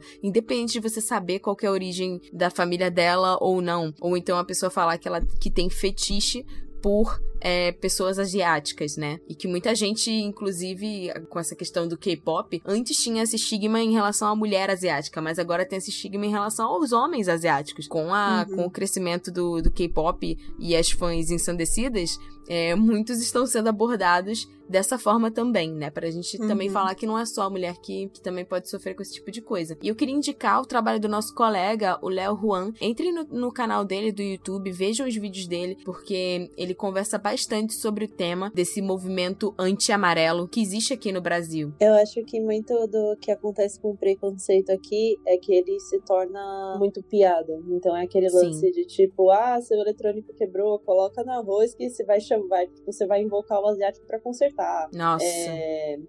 E Nossa, eu isso nunca essa. Nossa, Cara. horrível, né? Pior que, tipo, você ri, mas é uma risada nervosa. Por quê? É, É, é triste disso. é, e aí nisso, tipo, ah, porque o, o asiático, ele, é- ele é o inteligente da matemática. É tipo, como você vai malar e vai roubar minha vaga na universidade pública. Sim. E, É aquele tipo, velho tá, tá pichado em várias portas de, de, de cursinhos. Ah, enquanto você tá aqui cagando, tem o, o japonês Um tá japonês estudando. estudando. É, É. Isso e uma coisa que, tipo, por conta das coisas de K-pop, é que o Kenzo fala, tipo, do tanto de menina que começa, que segue ele simplesmente por ele ser Por ele japonês. E ser japonês, né, asiático, e tinha uma época que ele era muito parecido com. Que o pessoal brincava que ele era muito parecido com um idol coreano, então era, tipo, mais ainda. E tem isso, e eu já recebi muitas vezes, tipo, porque antes do Kenzo eu já saí com outros asiáticos e me perguntavam. Eu sempre recebia meio que em anônimo em redes sociais umas perguntas do tipo: como é que você conseguiu namorar ele, sair com ele? Gente, Qual o Gente, truque? vocês- Como que É, eu tipo, caço como- especificamente como que eu- um é, japonês, como é eu assim? é, é, caça- parece, né? tipo, é, Você vai coreano- comprar alguma coisa. É, Onde- onde acha? Onde você comprou é o seu japonês? É, onde, como você conseguiu um namorado japonês? Ou então, tipo, é, como eu, eu sempre tive muitos amigos asiáticos, eu conto muito que é porque, por eu me interessar pela cultura, acontece de, tipo, você se inserir no meio e cada vez que. E uma coisa que eu sinto que, assim, os grupos de, de asiáticos são colônias. Então você conhece um que te apresenta pra outro, e quando você vai ver. Eu fui num aniversário recente que eu era a única brasileira. Tipo, de 27 pessoas, só tinha eu, tipo, sem descendência. E aí, no caso, acontece muito isso, tipo, como é que você se inseriu nessa panelinha? Eu ficava, tipo, gente, não, não funciona assim. Sim, não é. Não, Tal as você pessoas- entender que as pessoas elas interagem em grupos, é, só basta você chegar e falar com elas. Tipo, virou muito essa questão de, tipo, qualquer asiático. O cara pode ser. E, gente, não é só isso, o cara pode ser feio. E, acontece muitas vezes. É, quererem ficar com o cara Uhum. simplesmente por ele ser descendente. Dele, do cara não saber falar português e, tipo. E Como às vezes. uma vantagem. Isso, e muitos. E cá entre nós tem muitos asiáticos que se aproveitam delas também.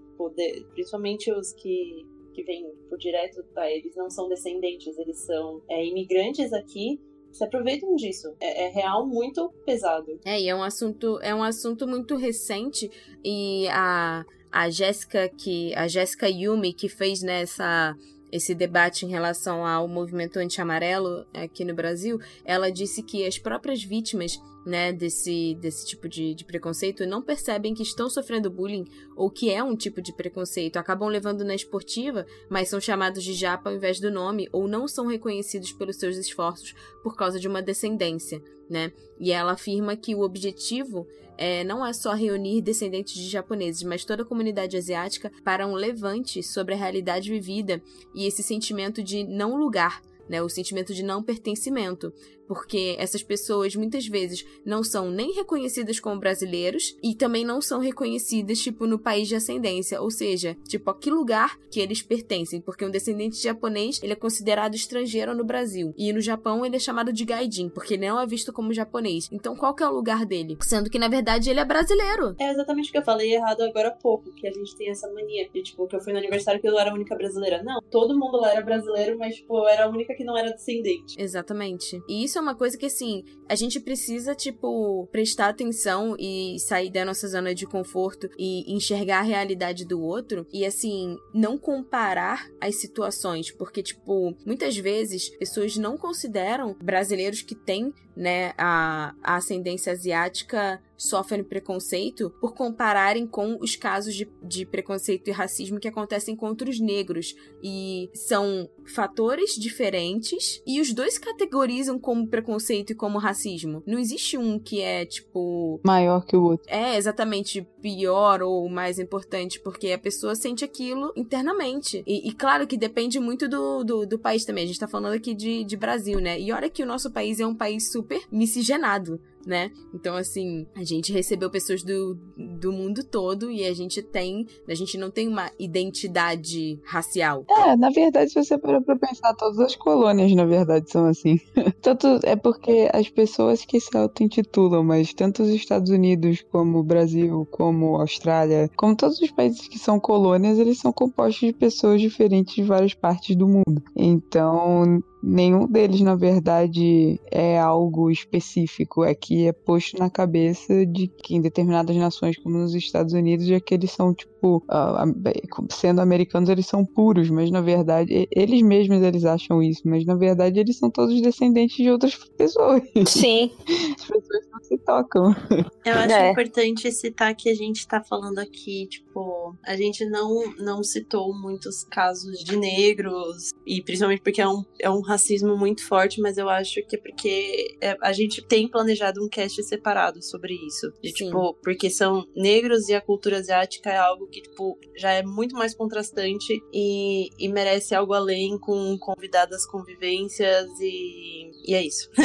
é, por exemplo, lá em Portugal, eu lembro, tipo, na sorveteria que eu entrei pra trabalhar, a moça tava me contando questões assim de tipo, como se comportar no ambiente de trabalho e tudo mais, né? Que eles tiveram alguns casos, alguns problemas. Um deles foi que uma das meninas era uma menina negra, entrou, a outra era, sei lá da onde, e eu acho que a outra era, era portuguesa, e a outra menina era africana. E aí, tipo, elas eram muito, muito amigas, só que elas tinham uma piada entre si de extremo mau gosto, devo dizer, de que a menina portuguesa chamava a amiga dela de escrava. Nossa. Falava escrava, pega não sei o que pra mim. Nossa, não. De extremo mau gosto. E aí no início, tipo, eles achavam estranho, mas a menina africana não, não parecia ligar. Tipo, elas, elas continuavam conversando e tudo mais. E ela ficava, escrava, pega não sei o que. Ou escrava, pega isso aqui pra mim, ou faz isso aqui e tal. Meu Deus. Assim, sabe? Como se fosse um, como se fosse um tipo, miga, miga, faz um isso. Apelido.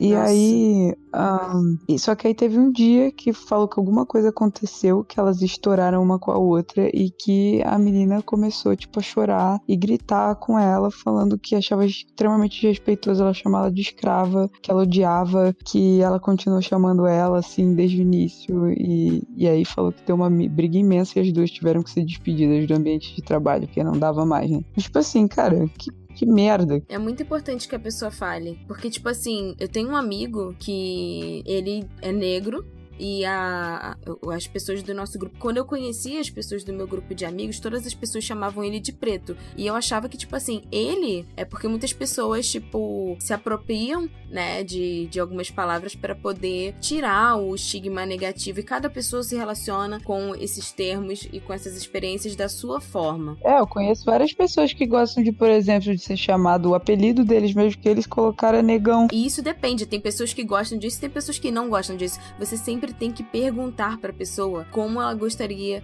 de se chamar, se ela gosta disso, porque assim, eu passei anos vendo os meus amigos e sempre me deixou desconfortável. Eu não gostava de usar é, esse apelido, porque eu não sei, não, alguma coisa não me parecia certa. E aí, depois de anos, ele veio, ele tipo reuniu todos os amigos e ele tomou coragem de falar que ele queria que chamassem ele pelo nome dele, porque ele não gostava desse apelido. E não tinha sido ele que tinha escolhido esse apelido. E isso é muito importante. Isso é Sim. é muito importante. E não importa a situação. É a mesma coisa, tipo, tipo, uma pessoa que é gorda ser chamada de. Tipo assim, é, é, a gente já teve um, uma história dessa que tinham duas pessoas com o mesmo nome na sala. E aí, tipo assim, ah, é, de quem que você tá falando? A fulana magra ou a fulana gorda? E tipo, se a pessoa não se dá bem com essa palavra. Não, isso aconteceu comigo na escola. É, eu, eu, não, eu não ia te expor, mas já, já que você falou. Não, é, mas foi comigo isso. Tinha então, duas assim... vitórias na minha série. E aí era Vitória Magra e Vitória Gorda. Gorda era eu. E aí, tipo, você fala, cara, que gratuito. Quando isso? Na escola? que mancada. Foi no Rainha, Rainha da Paz. Ah, já não, a gente já não estudava junto. Não tinha paz, era só ódio. E aí, Então, assim, isso é muito importante que se você não. Tem pessoas que falam, eu sou gorda mesmo e, e é isso, e se apropria da palavra pra dar um novo significado. Mas se a pessoa não tem uma boa relação com aquela palavra e aquela palavra pra ela é uma ofensa ou, ou remete a uma coisa negativa, você tem que falar. Você tem que falar e você tem que se posicionar e deixar bem claro que você não quer ser definida por essa palavra e que você tem um nome e que você não é japa, e que você não é gorda e que você não, sabe? E que você quer ser chamada dessa forma e ser tratada dessa forma, para que as pessoas consigam é, entender que esse tipo de comportamento não é aceitável. Embora muitas vezes as pessoas que estão sofrendo bullying ou são vítimas de preconceito e tal, elas se sintam um pouco ameaçadas e não têm essa coragem de vir à frente e falar, olha, eu não gosto desse termo. Não, não me chame assim. Mas é importante criar essa coragem e, e falar. Olha, é, antes da gente entrar na questão de, de lista de animes que falam sobre preconceito e bullying, eu queria dizer duas coisas. A primeira é que a gente vai fazer outros casts, como a própria Rita falou, porque assim, infelizmente no Otaminas a gente não conseguiu trazer né, pessoas que passaram por, por esse tipo de situação, assim, eu já passei por preconceito em relação à gordofobia, mas eu nunca sofri racismo, e são coisas que são, são, são situações e vivências diferentes, e a gente, no nosso grupo, né, a gente não tem, não tem nenhuma pessoa que passou por uma, uma questão de racismo em relação a ser de origem asiática ou a ser de, de origem negra, mas é, a gente tem um, um cast com o Le que, que fala um pouco sobre isso no Anime Crazy e a gente pretende fazer mais casts, porque assim, é, não é porque nós não passamos por essa vivência que nós não devemos trazer isso pra luz, né, e fazer as pessoas refletirem, né, sobre esse tipo de coisa principalmente é, local de fala para que essas pessoas falem sobre as suas experiências e as suas vivências. E a segunda coisa que eu queria falar é que há alguns anos atrás, e eu acho muito, mas muito importante que esse tipo de assunto entre em voga, que as pessoas comecem a falar sobre isso em relação à questão do debate do anti-amarelo, porque a gente achava que era piada, né? Tipo, ah, a piada de chinês, a piada de japonês, falar que é flango, né? E esse tipo de coisa. E você vai reproduzindo isso sem prestar atenção. E eu passei por uma situação em que há muitos anos atrás eu tava num curso e tinha uma menina que ela era de, de ascendência asiática. Eu não sei qual, mas ela era. E aí, uma das meninas na mesa do curso, ela falou alguma coisa, tipo, ah, que ela achava engraçado quando alguém fazia uma piada falando sobre essa coisa de, né, de flango e não sei o que com asiático. E ela falou de um jeito ali na hora que eu não sei porque eu ri, mas assim, eu não ri, tipo, fazendo piada com a menina. Na verdade, eu nem conectei uma coisa com a outra. Foi tipo assim. Não, na época eu nem me toquei do porquê que eu tinha rido da forma como a menina tinha falado, né? Que ela achava engraçado. E aí depois, é, a menina, tipo, sumiu do curso. E eu soube que, tipo assim, ela saiu pra chorar no banheiro. Nossa. E aí, quando eu descobri que, tipo, foi por causa disso, cara, eu me senti terrível, porque assim, não fui eu que fiz a piada, sabe? Eu não ri da piada, eu ri da forma como a menina, tipo, o tom de voz que a menina usou. Mas mesmo assim, tipo, eu estava dentro daquele ambiente. E isso me marcou pra sempre, pra sempre. E eu, eu fui, falei com a menina, e eu falei pra ela que, tipo, que, que não era isso, que eu não tinha percebido, que eu sentia muito, que eu gostava muito das coisas, é, principalmente que vinham do Japão, que eu que era um assunto que me interessava muito, que eu admirava muito a cultura. Falei que ela que eu achava ela linda e tudo mais e a gente tipo é amiga até hoje. Mas assim, é muito importante que quando esse tipo de coisa aconteça, você entenda o porquê você errou ou qual que foi o seu papel dentro, né, daquele episódio e como você pode ter magoado uma pessoa sem querer ou às vezes por conta de uma reprodução desse tipo de coisa. É muito importante. Então, eu É, queria não, só queria- compartilhar. Não necessariamente você fala, fala na maldade, né? Sim, foi o que a Rita falou. Se uma pessoa não riu daquilo, não é piada. É por conta do viés, aquele viés inconsciente que a gente fala, que então a gente não vê problema até que. E é muito importante as pessoas que estão sofrendo com isso expor, porque enquanto elas não expõem, muitas pessoas não vão enxergar. Tipo, se você é a menina, se você não soubesse desse caso, talvez fosse algo que ia passar batido. Sim. E eu acho que não é errado é, no momento a gente errar e fazer a piada. O errado é não pedir desculpa se alguém se sentiu é, ofendido, se, se realmente foi algo que depois você se toca de que foi errado. Então, assim. Ou, tipo, quando você sabe que é errado, você nunca mais reproduzir esse tipo de coisa. É, se, ou então você sabe que é errado repetir. Isso, isso é. é. errado. Eu tô jogando Celeste e tem um negócio que, que foi muito incrível, assim, que é um momento que a mensagem é. Não fique. Porque assim, o Celeste, ao longo que você vai jogando, tem muitos momentos morre. E, tipo, é constante. Tipo, cada fase você morre em média umas 100 vezes. Então ele fala, tipo, veio uma mensagem assim, conforme você vai passando, você vai subindo a montanha, que é não se sinta mal pelas suas mortes, pensa o quanto você aprende com ela. Que é isso do tipo, não se sinta mal pelos seus erros, pelas coisas que você já fez no passado, mas pensa o quanto você aprendeu com eles e o quanto você pode mudar isso. Exatamente. Eu queria só trazer um último tópico antes da gente entrar nos animes que falam sobre esse tipo de coisa. É que uma coisa que eu notei muito no Japão é que eles mesmos, por conta dessa globalização e da lavagem cerebral que todo mundo sofre sobre o que é o verdadeiro padrão de beleza no mundo, eles mesmos, principalmente assim, eles mesmos, né? Mas eu notei isso muito entre as mulheres, principalmente. Os homens também, mas as mulheres muito. Que elas têm preconceitos, eles têm preconceitos com eles mesmos, né? Então, todo mundo tem, todas as nações ou pessoas, elas têm algum nível. A gente muitas vezes não se sente bom o suficiente, atraente o suficiente em questão física por conta de informações que a gente absorveu durante a vida de, né, de acordo com, com determinadas coisas que as pessoas falaram para nós, mas tipo assim, eu notei uh, que as mulheres lá, as meninas, a maioria delas, e eu não tô falando que isso é uma regra tipo imutável e que o Japão é assim, não, tô falando assim, o que eu percebi e da minha experiência. É claro que vão ter outras pessoas que provavelmente moram lá há anos e já vêm de forma diferente, mas assim, o tempo que eu fiquei lá com as pessoas que eu entrei em contato, elas queriam, de uma forma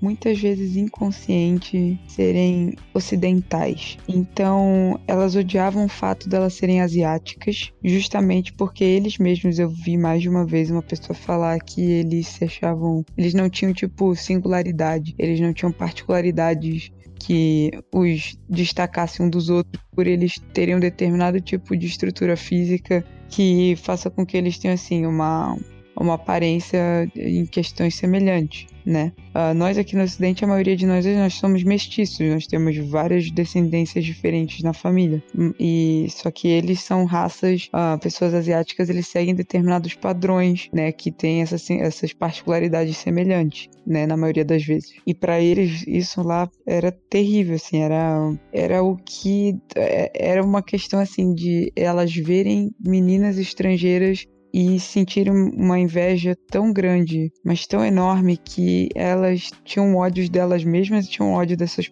dessas pessoas gratuitamente. Por isso que eu falei assim dessa questão gratuita do ódio, eu não sei explicar, é uma coisa que você observa. E eu via que, que elas assim, elas se martirizavam, várias delas assim, todos os dias, se achando horrendas, horríveis por elas não terem uma aparência ocidental. E outra coisa assim que eu notei no Japão é que eu, eu brinco, né, mas é uma questão séria, mas é que o que eu notei foi que quanto mais diferente, quanto mais oposta for a sua paleta de cor em comparação com a deles, mais popular você é. Então, se você for um nórdico ou um descendente caucasiano, é, cabelo claro e olhos claros, alto, é, você faz um sucesso tremendo no Japão. É, isso não tô falando que é 100% dos casos, eu tô falando que assim foram coisas que eu notei e a maneira como os japoneses reagiam ao redor dessas pessoas. E e assim, você via que algumas meninas existia admiração e em algumas outras era, era um nível muito triste, assim, de, de tipo uma inveja, sabe? Uma tristeza com elas mesmas, por elas não terem essa aparência. Elas acabavam gerando um preconceito contra a própria raça por elas serem assim e muitas delas abertamente falaram para mim, algumas, né, não, mas algumas falaram que elas gostavam de pintar o cabelo e usar lentes de contato colorida para poder parecer um pouco mais ocidental porque elas se odiavam do jeito como elas eram. Isso é muito triste. E é. foi muito triste testemunhar isso assim, porque eu fui pro Japão com uma ideia de que na minha cabeça ingênua da época, eu achava que eles achavam o máximo a cultura deles tanto quanto eu achava. E muitos deles não, eles não se interessam pela própria cultura, porque para é que nem a gente, né? Por exemplo, eu eu também, sendo bem sincero, eu não tenho interesse nenhum em cultura brasileira, não é uma coisa que eu me interesso. Então, assim, é o mesmo princípio para eles também, eles não se interessam e também elas não conseguiam aceitar que a sociedade inteira tinha um determinado padrão físico que, que é repassado dos genes É, deles. mas esse padrão, E tipo, pra elas era de muito genes, difícil. né? Tipo, de comportamento. É o que a gente tava falando Comportamento sobre também, é martelar muito o prego que, É. que, que, né, que sai pra fora. Então, ah, se você, tipo, se, se a sociedade tem um padrão que ela considera é, o padrão ideal de comportamento, né, daquela sociedade, ela vai tentar moldar todos os cidadãos a seguirem aquele padrão. E aqueles que saírem, né, fora daquilo e busquem, tipo, uma individualidade que é fora do que está sendo estipulado, eles vão ser martelados. É, por exemplo, no. Se eu não me engano, no. A, a- como que fala? Não é no fundamental. Mas quando eles ainda estão pra ir no fundamental, as crianças podem pintar o cabelo. Eu via vários gurizinhos assim, com cabelo colorido, umas coisas divertidas. Mas depois, quando eles entram no colegial, todos eles têm que ter o cabelo escuro. Eles não podem se destacar de jeito nenhum. Eles todos têm que representar um padrão social parecido no colegial. Foi o que me disseram. Então, o que, que as meninas. Eu tinha umas duas amigas que durante as férias elas descoloriam o cabelo e pintavam de outras cores, ou só descoloriam. E quando voltavam pra escola, elas pintavam de novo de escuro, porque era proibido eles se destacarem, terem um, um tom diferente de cabelo no colegial. Quando eles vão pra faculdade, aí não tem problema. Mas no colegial não podia, porque era pra demonstrar que todos estavam no mesmo nível.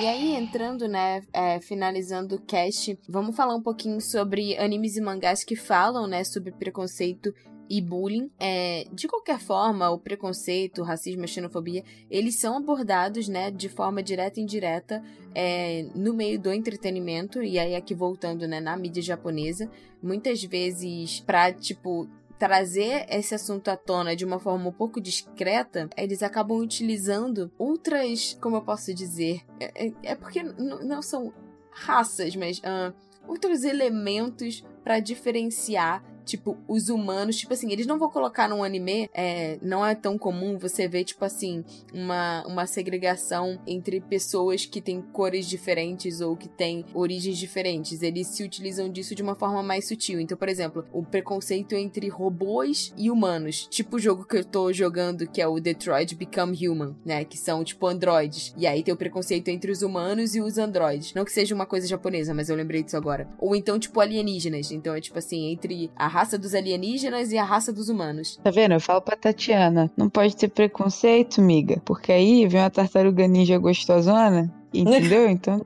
transa com ela. Meu Deus! Isso é amor entre espécies, entendeu? Eu vou encerrar A minha Vitória- participação a Vitória- com isso noite. Ela, ela traz esse assunto traumático pra mim de uma forma. Eu queria fazer o OBS, que uma vez a Vitória teve um sonho em que eu transava com uma tartaruga ninja. E foi muito terrível. Ela me traumatizou com isso e ela fica me perturbando. Eu fico, miga, você tá sendo preconceituosa, tá bem? Porque se aparecer, aí eu quero ver se você vai falar não.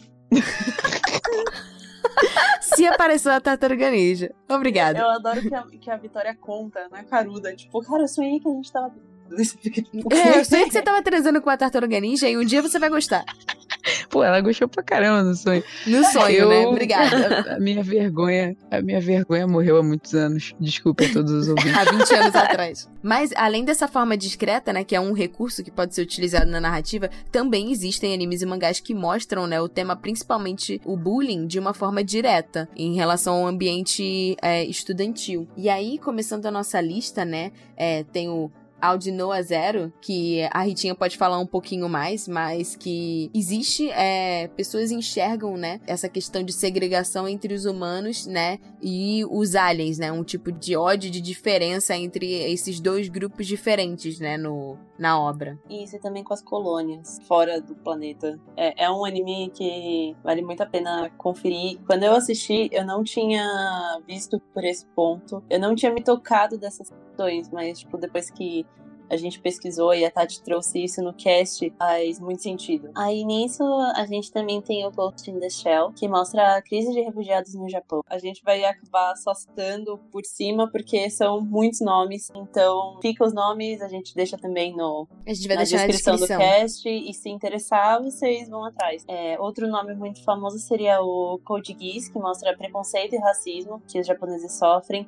Nagnoskara é, aborda muito bem esse tema de racismo. É uma sociedade embaixo d'água, é muito lindo. E Amada Taro Monogatari é um dorama que aborda a diferença de classes sociais. Isso é algo muito presente também no Brasil, de tipo esse, esse preconceito de classes é, é algo que é muito silencioso e que é importante a gente ter uma visão disso. Me lembrou também é, Hana Yori Dango, Ah, né? sim, o, Hana Yori o. Oran, Oran High School Host Club também, sobre essa questão de que ambos têm protagonistas que é, entram em escolas de pessoas, tipo, muito ricas e elas é, sofrem preconceito por serem de uma classe social, por serem consideradas, entre muitas aspas, pelas pessoas da escola como plebeias. Acho que não é, não tem bullying, nem nada disso. Eu só queria mencionar aquele livro onde humanos e golfinhos interplanetários têm relações sexuais e quebram todos os preconceitos possíveis entre relações de espécies. Tá bom, muito obrigada. Meu Todo Deus. Meu que a Deus. gente não sabe nem nome. o é nome, o nome? nem o nome desse livro, mas é que a gente tava em live e uma pessoa falou que existe esse livro e nós ficamos chocadas com a informação. duvidou. Meu Deus. Aí eu e Tatianes, a gente duvidou e o falou. nome, passa. Mentiroso. Ele falou, não, é verdade. Aí a gente, você é um mentiroso. Aí a gente foi olhar na internet e falou, caralho, existe mesmo. Puta merda, que incrível, vamos ler. Ainda É, em Dorama ainda. tem Switched, né? Que fala de, de bullying, também gordofobia e tal. É, na verdade, a própria personagem se tem gordofobia com ela mesma, a Sim. personagem principal. E é uma coisa que é reproduzida na casa dela também, né? A- a- o tratamento que a mãe dela tem com Sim. ela por conta das próprias frustrações. A gente gravou um cast extra de Switched para os apoiadores. Eu espero que quando esse, quando esse cast sair, os apoiadores já tenham recebido. Mas é, Switched tem na Netflix e vale muito a pena vocês assistirem. Uhum. A Voz do Silêncio também, que é o Koi no Katachi, que tem no Netflix. Ele trata muito claramente essa questão de bullying, que a, a protagonista ela é surda e o menino tipo, faz bullying com ela desde a infância. E aí nisso, tipo, tem, tem um grande desenrolar da história que o próprio menino também sofre bullying. Ele, se, ele Uhum. entra, ele se coloca no lugar da, da menina que ele Ele, é colocado à força, né? No, É. no local da É. menina pela vida. Então a vida troco. mostra que, tipo, a vida não é bolinho. então, é, é muito incrível. É lindo, lindo demais. E é, E é muito interessante, né? Porque a gente não falou sobre isso, mas que no Japão acontece, é, sobre essa questão do preconceito com pessoas que têm é, deficiências. Inclusive, eu li uma reportagem falando que é, o que é surreal num país em que tem a taxa de natalidade tão baixa, é esse tipo de coisa acontecer, infelizmente, mas que muitas crianças com deficiência eram abandonadas pelos pais e que existiam muitos estrangeiros que iam para o Japão para adotar crianças com deficiência. Caramba! Sim. Eu botei como exemplo aqui o One Piece, que o One Piece, na verdade, ele é tão fantástico que ele aborda muitas Tudo, coisas. né? Tudo. Tudo, tudo tem. Tudo, Tudo que tem. existe no mundo é abordado no. Mas em particular a história do Chopper, é que ele sofre muito bullying pelas outras renas, porque ele tem o nariz azul, coisa mais fofa do Uhum. mundo. E ao mesmo tempo ele sofre preconceito dos humanos que rejeitam ele quando ele tá na forma humana, porque ele é estranho, ele é diferente. Então, É muito ele- a questão do, do que a gente tava falando do, do, do descendente de asiático. é Exatamente. japonês, agora, né?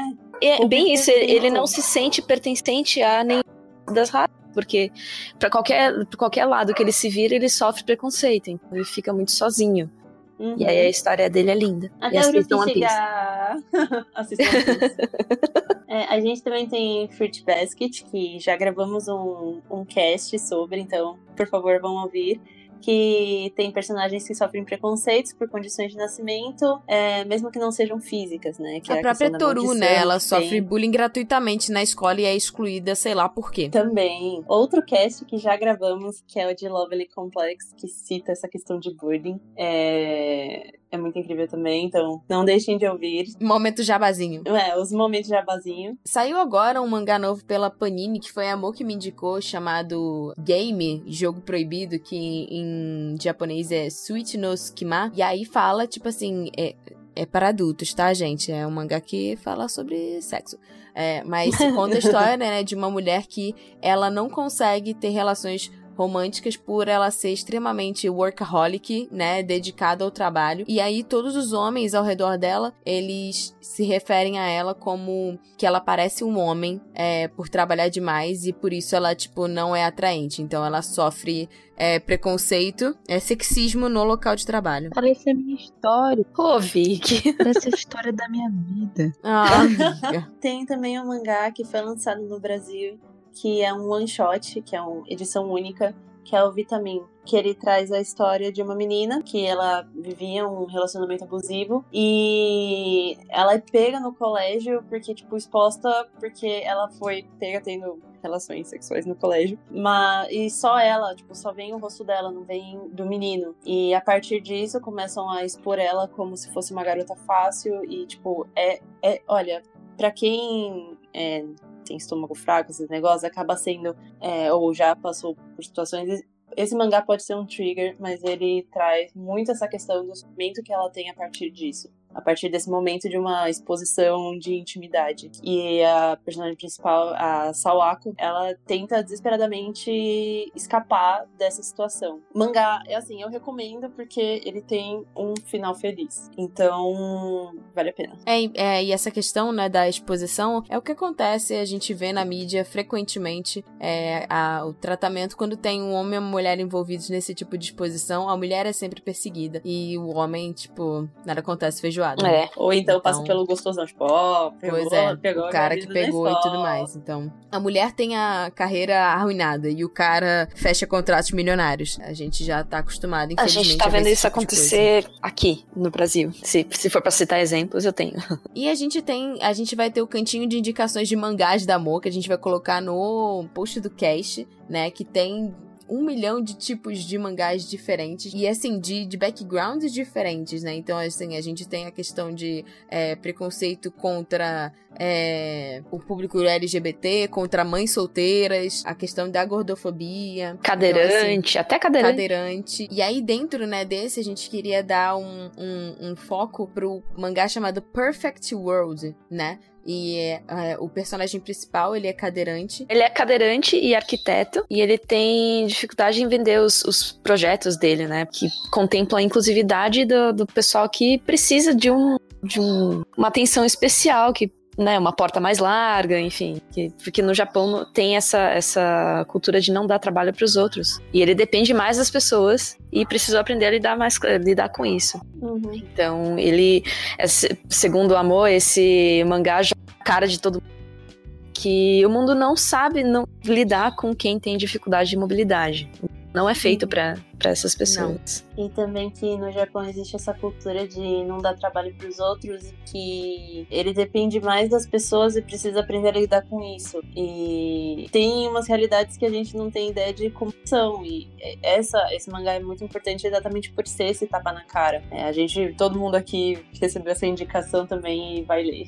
sim, sim. É, é importante principalmente para entender o preconceito lá no Japão que não é pouco. É, como eu disse no início do cast, né, o, o, o preconceito é um grande guarda-chuva que engloba diversas questões. E infelizmente todos nós estamos passíveis a passar por algum tipo de, de situação como essa. Então é muito importante que a gente se coloque no lugar do outro e enxergue outras realidades, que a gente saia da nossa zona de conforto é, e, e contemple essas diferenças para que a gente se torne mais empático com as outras pessoas. Então a gente acaba se aproximando e enxergando semelhanças entre nós e as pessoas que são diferentes da gente e que a gente passe a respeitar é, essas diferenças. Muitas pessoas não conseguem aceitar, mas eu acho que mais do que aceitar é importante respeitar. Que mesmo que você não concorde, com determinadas coisas, que você não impeça as pessoas de serem quem elas são, do jeito que elas são, mesmo que aquele não seja o seu padrão de beleza, mesmo que, enfim, que a pessoa possa ser livre para ela ser quem ela quiser e que ela seja respeitada e que ela tenha os mesmos direitos que todas as outras pessoas. Exatamente. A minha frase de abertura não foi à toa.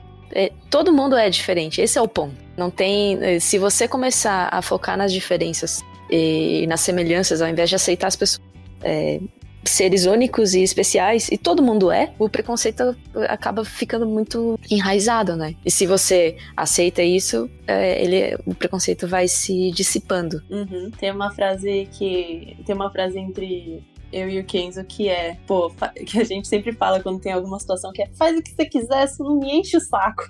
e seria tipo, mais ou menos, faz o que você quiser, só não me enche o saco. E não enche o saco de ninguém por conta disso. Deixa as pessoas ser. É, let Let it be. Uhum. E a outra coisa que eu ia falar é, caso você presencie uma situação em que outra pessoa esteja sofrendo preconceito ou sofrendo bullying, é muito importante que você não fique calado. Da mesma forma em que você não fique calado numa situação de assédio nem nada do gênero, que você é, se imponha, que você defenda, que você acolha, que você dê apoio para a vítima, porque quanto mais pessoas é, se se colocarem, é, se posicionarem e defenderem as pessoas desse tipo de ação, eu acredito que o, no futuro o mundo vai ser um lugar melhor em que esse tipo de coisa aconteça com cada vez menos frequência. É que no caso, tipo, a gente tem muitas questões de, de bullying e hoje é muito comum a gente sofrer a, o cyberbullying, que é a intimidação sistemática que é via internet. Então, é, se você está passando por qualquer situação de difamação nesse ponto,